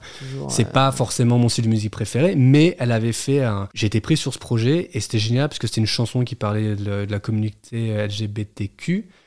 LGBTQI, ah. pardon, voilà. voilà parce que je sais qu'il y, a plusieurs manières de le, dire aussi. Et, euh, et puis c'était un univers coloré, beau, joyeux, euh, et qui m'a en fait permis, ben c'est bon, je suis sur scène, je suis retransmis devant des millions de personnes. Je suis avec la plus grande artiste au monde. Et c'était génial, j'adorais. Et comme je l'ai vécu, je dis ah putain c'est cool. Mais je pensais que je pensais que ce serait différent, tu vois. Je m'attendais à, tu sais quoi Je pense j'ai envie d'être Taylor Swift en fait, parce que j'ai réussi à un peu vivre ce rêve. Alors demain si Usher m'appelle, tu vois, il me dit bon, part en tournée avec moi, je réfléchirai vraiment. Et je me dis parce que c'est un rêve d'enfant, je le ferai. Mais je pense qu'aujourd'hui j'aurais plus de chances qu'Usher m'appelle pour faire des photos, faire une collaboration artistique, quelque chose, et je danserai aussi avec lui, plutôt que juste danser pour lui. Mmh. c'est, une nouvelle manière en fait d'atteindre peut-être ses buts, mmh. euh, son but. Qu'est-ce qui me motive aujourd'hui En fait, c'est qu'importe. En fait, moi, je, depuis petit, j'aime créer. En fait, je réalise que j'aime être en mouvement, j'aime être entouré de gens créatifs, j'aime avoir un concept et une idée. J'aime, en fait, j'aime rêver, j'aime imaginer quelque chose et j'aime le rendre possible parce qu'il y a tellement de gens qui disent. J'en, j'en connais des copains. Je veux ci, je veux ça, je rêve de faire ci, mais tu vois, tu, tu, tu sais, si j'avais l'argent, si machin, je dis tout est possible à un moment donné. C'est comment tu arrives à le réaliser. Et ça, c'est à toi de te débrouiller pour le faire. Mm. Et c'est moi, c'est ça qui m'inspire, c'est parce que non seulement aujourd'hui, ça, me motive que j'aime continuer à, rêver, et en plus, là, depuis quelques années, j'ai vraiment l'impression que ce que je fais a un, impact sur des gens autour. Il y a des gens qui, tu vois, je suis en France il y a deux ans, là je vois tes beaux tableaux, j'ai des gens qui achètent mes photos, les mettent chez eux, qui me disent bah, Je vois tes photos, ça me, ça me, ça me relaxe, ça me donne envie de voyager, il y a un côté euh, euh, euh, qui, me, qui me fascine, enfin il y a plein de choses. Et puis, euh, et puis maintenant, voilà, j'en profite même à travers les réseaux sociaux de donner un peu des tips. Je commence à travailler avec, euh, avec, tu vois, avec des écoles. Donc, euh, j'ai une école en France qui a monté une classe qui s'appelle SEM de Forget Math. Il y a une école qui a, je dois y aller, là, je crois c'est à Strasbourg. Ils ont décidé de faire mélanger la classe de sport avec la classe d'art plastique pour créer un programme autour de mon univers. Donc, je me dis, ben, maintenant, c'est même plus juste ce que je fais, ça touche aussi d'autres gens et peut-être ça va faire rêver d'autres d'autres mmh. enfants qui vont aussi ben, trouver une voie artistique ou pas, tu vois. Donc c'est ça aussi qui me pousse moi à continuer. Et puis c'est en fait je suis toujours un grand gamin, tu vois, je m'amuse honnêtement. Hmm. C'est dur mais je m'amuse. Alors pourquoi t'es rentré en France? Ben Covid. Euh, en fait, ça faisait six ans que je bossais dans la dans, dans, Spin. Le Covid, ben un peu accéléré plein de choses.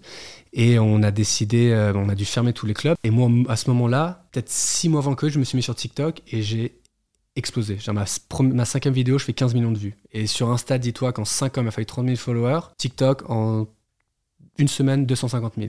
Oh putain. Et là, tout d'un coup, je fais Ah, ok. Et là, en fait, c'est là que j'ai commencé à faire ce concept où je mettais les photos que je faisais, je mettais un making-of, je les collais les unes les autres. Et ça, ça a fait des millions et des millions de vues. Et donc, j'ai continué à surfer sur cette vague un peu pareil, de me dire Bah là, tout d'un coup, j'ai de la visibilité. Là, tout d'un coup, j'ai vraiment un peu. Je peux raconter mon histoire, je peux me faire un peu connaître. Et je commence à avoir des marques, des projets et tout. Et puis, vu que ça fait 6 ans maintenant que j'étais à, New York, ben, les castings que je faisais il y a 6 ans, ben, je, je les bookais pas, maintenant je les book. Et je commençais presque à autant gagner d'argent solo qu'avec euh, mon salaire. Et le Covid euh, ben, fait que j'avais un peu fait le tour de ma boîte, ça a accéléré les choses. Et j'ai quitté Spin pour me dire, je me consacre à 100% dans mon projet. Mais là, je prends encore un risque. Là, je sors en période de Covid. Moi, j'ai un salaire, j'ai la chance que plein de gens sont licenciés. Et moi, je me dis, j'ai un peu d'argent de côté. Je me dis, ben, allez, je, je fais le grand saut, je saute, je me lance dans le milieu artistique tout seul, avec mon, mes followers et ma petite plateforme euh, qui, j'espère, va m'amener de nouveaux projets. Et j'ai bien fait parce que voilà. Euh, Mais ça, tu, pour ça, tu te dis, je veux le faire en France. Non, en fait, je, commence. Je, commence je, tu commences à New York. En fait, je suis à Los, pendant le Covid, je suis à Los Angeles. Ah. En fait, ça, je commence à buzzer à New York, mais en fait, je commence à faire des rendez-vous. Je me dis, bon, il faut que je quitte New York. En fait, je commence à faire mon projet. Je me dis, je vais aller à Los Angeles, qu'il y a beaucoup de TikTokers, il y a beaucoup de gens là-bas et tout. Il se passe quelque chose. Et puis, je connais Los Angeles et je vais voir des copains. Et j'arrive à Los Angeles cinq jours avant qu'ils annoncent le Covid. Et je devais rester cinq jours. Et en fait, je suis resté six mois. Et je me suis mis dans une maison avec, euh, à l'époque avec une ex et des copains et tout. Et en fait, je me suis mis à fond sur TikTok. Et là, je faisais deux, trois contenus par jour. Euh, bah, bah, je balançais, je balançais, je balançais. Ça a pris. Et puis en fait, j'ai Lacoste qui m'a appelé pour un projet, qui m'ont dit est-ce que tu veux pas revenir à Paris? C'était la première vague un peu passée, tu vois, c'était l'été. Là, c'est octobre. On dit ben, tu reviens à Paris pendant octobre. Et en fait, euh, on aimerait que tu nous fasses une création, parce qu'on aime bien ton univers. Maintenant, je commence à être un peu suivi et tout. Et Lacoste, je les connais plus longtemps. Mon père est ambassadeur et tout. Donc voilà. Et donc, je fais ce projet qui me ramène à Paris. Euh, et, je me dis, bon, c'est octobre, mon anniversaire c'est fin octobre, Noël arrive, je me dis, je vais rester trois mois à Paris. New York, c'est mort en ce moment. Que Los Angeles c'était cool, mais New York c'était vraiment mort avec ce qui s'était passé. Avant, j'étais de Los Angeles, je suis revenu à New York peut-être 4-5 mois, j'ai continué à faire des petites collabs, des petits projets, etc. En solo, donc je trouve de l'argent aussi.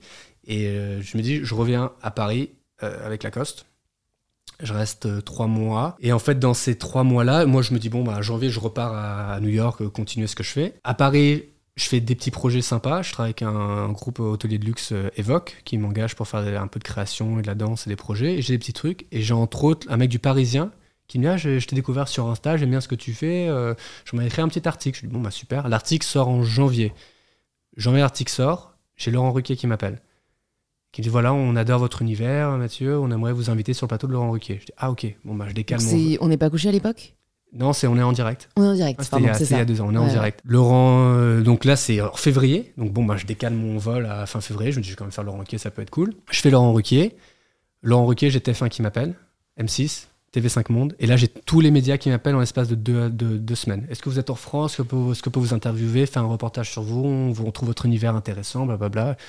Bon, ok, et je fais que décaler mon vol. Je me dis, bon, bah, à un moment donné, je vais arrêter, j'annule mon vol complètement. Je me débrouille pour que mon coloc reprenne mon appartement. Et puis, même, pendant un an, j'ai continué à payer mon appartement. En fait, j'avais deux, deux loyers. Et puis, en fait, je suis resté par opportunité parce que tout d'un coup, j'ai eu une presse incroyable un nombre de personnes qui sont intéressées à mon travail, euh, des gens qui ont commencé à poser des questions, les marques qui ont commencé à me contacter, ah, on aimerait bien faire une collaboration avec vous, faire ci, faire ça. Et je me suis dit, bah, en fait, c'est vachement bien Paris. Bah, Finalement, Paris, c'est pas si mal. Il y a du business, je rencontre des gens super cool. Moi qui adore la mode, euh, ben, c'est génial. Et en plus, tu vois, il y avait un peu. J'ai quitté, quitté Spin à un moment donné où je me disais, bon, je vais me concentrer à 100% dans mon travail, vraiment trouver un peu un sens artistique à ce que je fais. Et, voilà, vraiment vivre de ma passion. Et je trouve que le destin a bien fait les choses. Il m'a ramené à l'origine, aux, roots, quoi, pour vraiment travailler dessus. Et donc je suis resté à Paris parce que voilà, là je sens que ben, j'ai des très belles opportunités euh, de, tu vois, artistiques et d'un point de business. Et en même temps, ben, je, travaille vraiment sur ce que je veux raconter, sur, je cherche un, une, vraie, une vraie histoire à raconter et, euh, un vrai fond. quoi. Hmm. Et en plus, j'ai rencontré ma chérie qui a été une autre grande raison de rester. Donc j'ai l'amour, j'ai le business, euh, j'ai des gens, j'ai l'impression de faire du bien autour de moi. Donc écoute, Paris, c'est super cool. Mais t'inquiète, hein, je suis parti faire un petit tour à New York, je suis parti faire un petit tour à Los Angeles. Et le fait d'être en France, ça permet de toucher maintenant à... C'est une nouvelle aventure. J'ai l'impression que mon parcours américain, je l'ai fait. Et je me dis aujourd'hui, il vaut mieux que je continue à peaufiner ma marque comme ta marque, tu vois, voilà. Et une fois que j'aurai les bons partenaires, je sais exactement ce que je vends, là, je le ramène aux États-Unis. Et là, je reviens avec une vraie force de frappe. Et là, je peux faire x10 euh, sur toutes les visions que j'ai. euh, je peux vraiment les faire en beaucoup plus grand. Parce que là-bas, c'est le truc, euh, tout est possible. À l'époque, euh, Ouais. j'aurais pas pu. Donc, donc tu as pour projet de revenir un moment aux États-Unis. Oui, je pense. Mais après, est-ce que je serais basé là-bas ou est-ce que je serais basé à Paris? Je sais pas encore. Tu vois, là, je Mm. commence à avoir des projets. J'ai fait un très grand projet en Turquie. Qui m'a. J'ai fait un voyage. Victoria était venue avec moi d'ailleurs. J'ai, euh, j'ai fait trois expositions, dont j'ai exposé euh, mes photos dans- au musée d'Ankara. Là, j'ai- là, je viens de finir une exposition à Istanbul. En Turquie, en ce moment, c'est un petit peu compliqué malheureusement. Mais, mais voilà, c'est quand même un très très beau pays où il y a une vraie dynamique. Et Istanbul, je trouve, ça, ça risque de devenir une des prochaines villes. euh, tu vois, Cosmopolite. cosmopolite, Mm. mais avec une vraie énergie comme un New York ou un Los Angeles et tout d'ici quelques années, vraiment. Donc c'était cool de pouvoir développer ce marché, rencontrer euh, de nouvelles personnes. J'ai énormément envie de partir en Asie parce que je, je sens que voilà, je, f- forger en Europe, forger, c'est vrai, forger en Le Europe. jeu de mots direct. Le jeu de mots, voilà, forger en Europe, construit aux États-Unis, et là je me dis, ben, évoluer, euh, ben, il y a un truc qui m'attire- m'intéresse avec l'Asie, Mm. On a la chance de partir un peu, on a quelques projets en Arabie Saoudite aussi, il y a la Turquie, Enfin, Londres est pas loin, et je me dis, ben, il y a un hub ici créatif qui est incroyable, tu Mm. vois. Et euh, j'ai la chance d'être avec toi et de parler, raconter mon histoire, de rencontrer des gens qui sont aussi passionnants en France, tu vois, vraiment. euh. Pendant longtemps, j'ai eu ce, ce- un peu ce refus de dire, ah, France c'est pourri, c'est ci, c'est ça, les, les US c'est tellement mieux. Et tu vois, euh, je sais que tu as reçu Gad Elmaleh, Gad Elmaleh m'a contacté quand je suis arrivé ici, Gad Elmaleh, je l'admire depuis petit, c'était comme un peu un cher pour moi, j'ai bossé avec lui, Euh, j'ai rencontré d'autres artistes incroyables avec qui j'ai aussi pu collaborer, réfléchir et à qui je suis en train de potentiellement faire des projets. Donc, euh, donc voilà, je reste dans cette créativité. Ouais, et et- tu saisis les opportunités. Ouais, et, euh, et elles, elles viennent un peu à moi, et, mais en même temps, je j'ai pas peur d'aller les chercher, tu vois. Est-ce que tu pourrais nous partager deux ou trois enseignements que tu retires de toutes ces années aux États-Unis, que peut-être les personnes qui n'ont pas la chance euh, d'y être allées peuvent re- ressortir de ton expérience? C'est que le rêve américain existe vraiment, tu vois. C'est que je pense que tout est possible si tu t'en donnes les moyens et si tu as vraiment envie. Tu peux y arriver, tu peux trouver une manière. Je sais c'est très cliché hein, ce que je dis, mais c'est vraiment vrai. Tu vois, c'est tu peux trouver des astuces là-bas. Les gens n'ont pas peur. Tu peux autant être danseur que comédien, que chef, que entrepreneur, que au, au- au Ouais. plus tu sais faire de choses, au plus tu peux, tu vas les intéresser d'une certaine manière et au plus je pense que tu vas toi-même mieux te connaître. Tu vois, je pense que c'est vraiment une valeur, une qualité là-bas qui, qui met énormément en avant. Qui, qui, c'est pas juste parce que tu es le meilleur en maths, forcément avoir une super carrière là-dedans. Eux, ils aiment que tu sois bon en maths, mais ils veulent savoir que tu as un côté très commu, commu euh, tu as une belle communauté. Est-ce que tu es impliqué dans des projets euh, caritatifs? Est-ce que tu es leader euh, dans quelque chose? Tu vois, alors moi, C'est le, c'est beaucoup plus les soft skills en fait. Ouais, c'est- c'est- c'est c'est- en fait, c'est un- c'est un- c'est vraiment un, un truc complet, tu vois. C'est non seulement est-ce que tu es bon dans quelque chose, mais comment, tu- est-ce que tu sais t'entourer? Est-ce que tu sais parler aux gens? Est-ce que tu, tu as envie d'aider euh, les gens autour de toi Tu vois, il y a, c'est pour ça que le sport, c'est vachement mis en avant, parce qu'il y a ce côté, euh, tu vois, un peu leader, ce côté tu vas de l'avant, ce côté tu travailles en équipe aussi. Travailler en équipe, c'est hyper important pour eux, je pense, là-bas, parce que c'est à plusieurs qu'on va plus loin. Mm. Il y a vraiment ça aussi. Et puis, euh, je pense que c'est déjà pas mal. Hein. Ouais, c'est déjà Ouais. pas mal, c'est clair. Bah écoute, je vais te poser les quelques dernières questions euh, de la fin. Déjà, si jamais tu pouvais nous recommander une ressource, que ce soit un livre, un film, euh, même une photo, une expo, euh, qu'est-ce que tu aurais envie de recommander aux personnes qui nous écoutent? Moi, le film, tu vois, qui m'a qui m'a donné envie de danser, c'était You Got Served. C'était vraiment, euh, je crois, que c'est Street Dancers en français, mais c'est un film, je trouve, qui, qui parle du un peu du milieu des battles, de la danse et tout. Je trouve ça, je trouve ça super. Qu'est-ce que j'ai euh, d'un point de vue, euh, d'un point de vue euh, euh, livre et tout euh, C'est un truc, c'est que je lis pas beaucoup, pour dire la vérité. C'est que je suis très, très visuel. Il y a un film, moi, qui m'a, qui m'a beaucoup, beaucoup touché. Alors, c'est très bizarre ce que je vais dire, mais ça s'appelle The Perks of Being a Wallflower. Euh, Avec Emma Watson? C'est pas Le Monde de Charlie en français? Ouais, je pense que c'est ça. Ok. Le monde, je sais pas pourquoi, c'est un film qui Ah oui, m'a ouais, c'est- ouais, qui m'a énormément touché. Euh, je trouve dans son honnêteté, dans sa sensibilité. Bah écoute, c'est top, on a déjà deux belles recommandations Ouais, de films. de hein. belles recommandations. Et après, je dirais, euh, je dirais, euh, je peux faire un peu de promo ou pas? Bah, bien droit? sûr Je peux dire mon expo qui arrive là en du 1er au 4 juin à Paris. Je fais ma première expo en nom propre. Trop bien. où je vais un peu. ce sera à l'espace Comine Ouais. dans le Marais. Ok. Et en fait, c'est ben, tout ce qu'on a parlé là, je vais en fait le créer un espace où j'ai envie d'inviter tous les gens à, découvrir mon histoire, à partager un moment autour de la création, de la légèreté et de la danse. Quoi. Donc, euh, Génial. Écoute, j'ai hâte de voir ça. ouais. Si tu pouvais entendre quelqu'un au micro d'In Power, qui est-ce que ce serait? Toi qui as rencontré plein de Ouais, gens ouais. intéressants. Alors, je, je pense que je vais te faire plusieurs catégories. Je pense qu'il y a euh, en athlète, je dirais euh, Tsonga, très cool, mais Gaël, mon fils, très bon copain à moi qui est, qui est, je trouvais, un vrai artiste du tennis. Tu vois, qui, qui a été très très fort, mais qui a, qui a fond sur les réseaux sociaux, qui adore être dans le partage, qui a une passion pour les montres. Enfin, tu vois, qui est, vraiment très artistique, qui adore la musique et tout, et qui est un vrai showman du tennis. Donc, je pense que ça, ça pourrait être bien, et qui a une histoire assez incroyable aussi. Artistiquement, parce que le street art a quand même été partie, euh, une partie intégrante de ma vie. euh, je vais dire entre deux mecs, Cyril Congo, Homme Nguyen, qui sont un peu, je trouve, les, les deux mecs en ce moment du street art en France, qui ont une vraie vibe et qui, à chacun leur manière, sont hyper uniques. Et après, j'aimerais bien dire euh, un athlète, un artiste, et qu'est-ce qu'il pourrait y avoir d'autre? Ça peut être quelqu'un, toi, que tu as envie de rencontrer, avec qui tu as envie de dîner. euh. Encore très cliché, mais Pharrell Williams. Ok. Un Pharrell Williams. En plus, tu as la chance, il vient, il vient d'être euh, nommé euh, à la tête de Louis Vuitton, donc peut-être qu'il va pouvoir venir sur ton podcast. Mais Ouais, c'est un mec, je jamais, trouve, euh, ouais, hyper inspirant parce que il, une vraie réussite à l'américaine. hein. Il a pris un choix, il est parti à travers la musique et il a réussi à transgresser. euh, Ouais, ouais, les catégories. euh, il est passé un dans- il est passé- un- entrepreneur aujourd'hui. un art- vrai artiste entrepreneur, tu vois, Mm. qui est passé dans la mode, euh, qui, euh, Qui a un resto à Miami. qui a resté à Miami, qui a un hôtel, qui a une marque de produits de beauté, tu vois. Et je trouve ces, ces success stories-là sont incroyables. Et j'espère un jour, tu vois, ressembler un petit peu à ce, tu vois, à ce, genre de personnage. Pharrell qui- a, a détrôné Usher. Mais Fa- Pharrell, c'est différent. Je pense, le sh- Usher, c'est Usher, oui. Usher pour le showman, mais certes, bien sûr, mais j'en parle tellement que je l'oublie. Mais je trouve euh, là sur un podcast pour euh, Oui. Euh, quelque chose, quelque chose qui est un peu plus proche. Usher, ouais, faut que tu ailles le chercher à Las Vegas. En ce moment, il est dans sa, il est dans, il est dans sa résidence. Ok, non mais c'est vrai que je pense que Pharrell aurait peut-être euh, plus de choses à dire. Écoute, je vais te poser la dernière question du podcast, la question signature. Ça signifie quoi pour toi prendre le pouvoir de sa vie? Ne pas avoir peur euh, d'essayer et d'échouer et de continuer à, à croire en ses rêves. Super. Bah, écoute, merci pour euh, cette belle sagesse, Mathieu. Merci à toi. Pour toutes les personnes qui nous écoutent, qui veulent en savoir plus sur toi et sur tout ce que tu fais, où est-ce que tu veux qu'on les redirige? Bah, mon nom d'artiste, voilà, c'est Forget Math. Je vais pas expliquer pourquoi, mais parce que à l'époque d'Insta, ben, je voulais un truc court et je trouvais que Forger, ben, c'est mon nom de famille. Bah oui, oui, c'est hyper voilà. logique. Hein, Mais c'est vrai que quand je suis arrivé ici, on m'a souvent dit euh, Ouais, c'est cool, Forget Math, ça claque, il y a un petit truc, c'est différent et tout. Donc, bah, c'est Forget Math un peu partout, forgetmath.com, mes réseaux sociaux aussi. euh, et voilà. Super, bah, je mettrai tout ça dans les notes avec les infos aussi sur euh, ton expo. Et puis bah, j'espère à très vite. À très vite, merci. Merci. J'espère que cette conversation vous a plu. On serait ravis d'avoir vos retours sur l'épisode. Alors n'hésitez pas à nous taguer en story, forgetmat et mybetterself, et à envoyer un message à Mathieu si le podcast vous a intéressé. Je pense que ça lui fera très plaisir.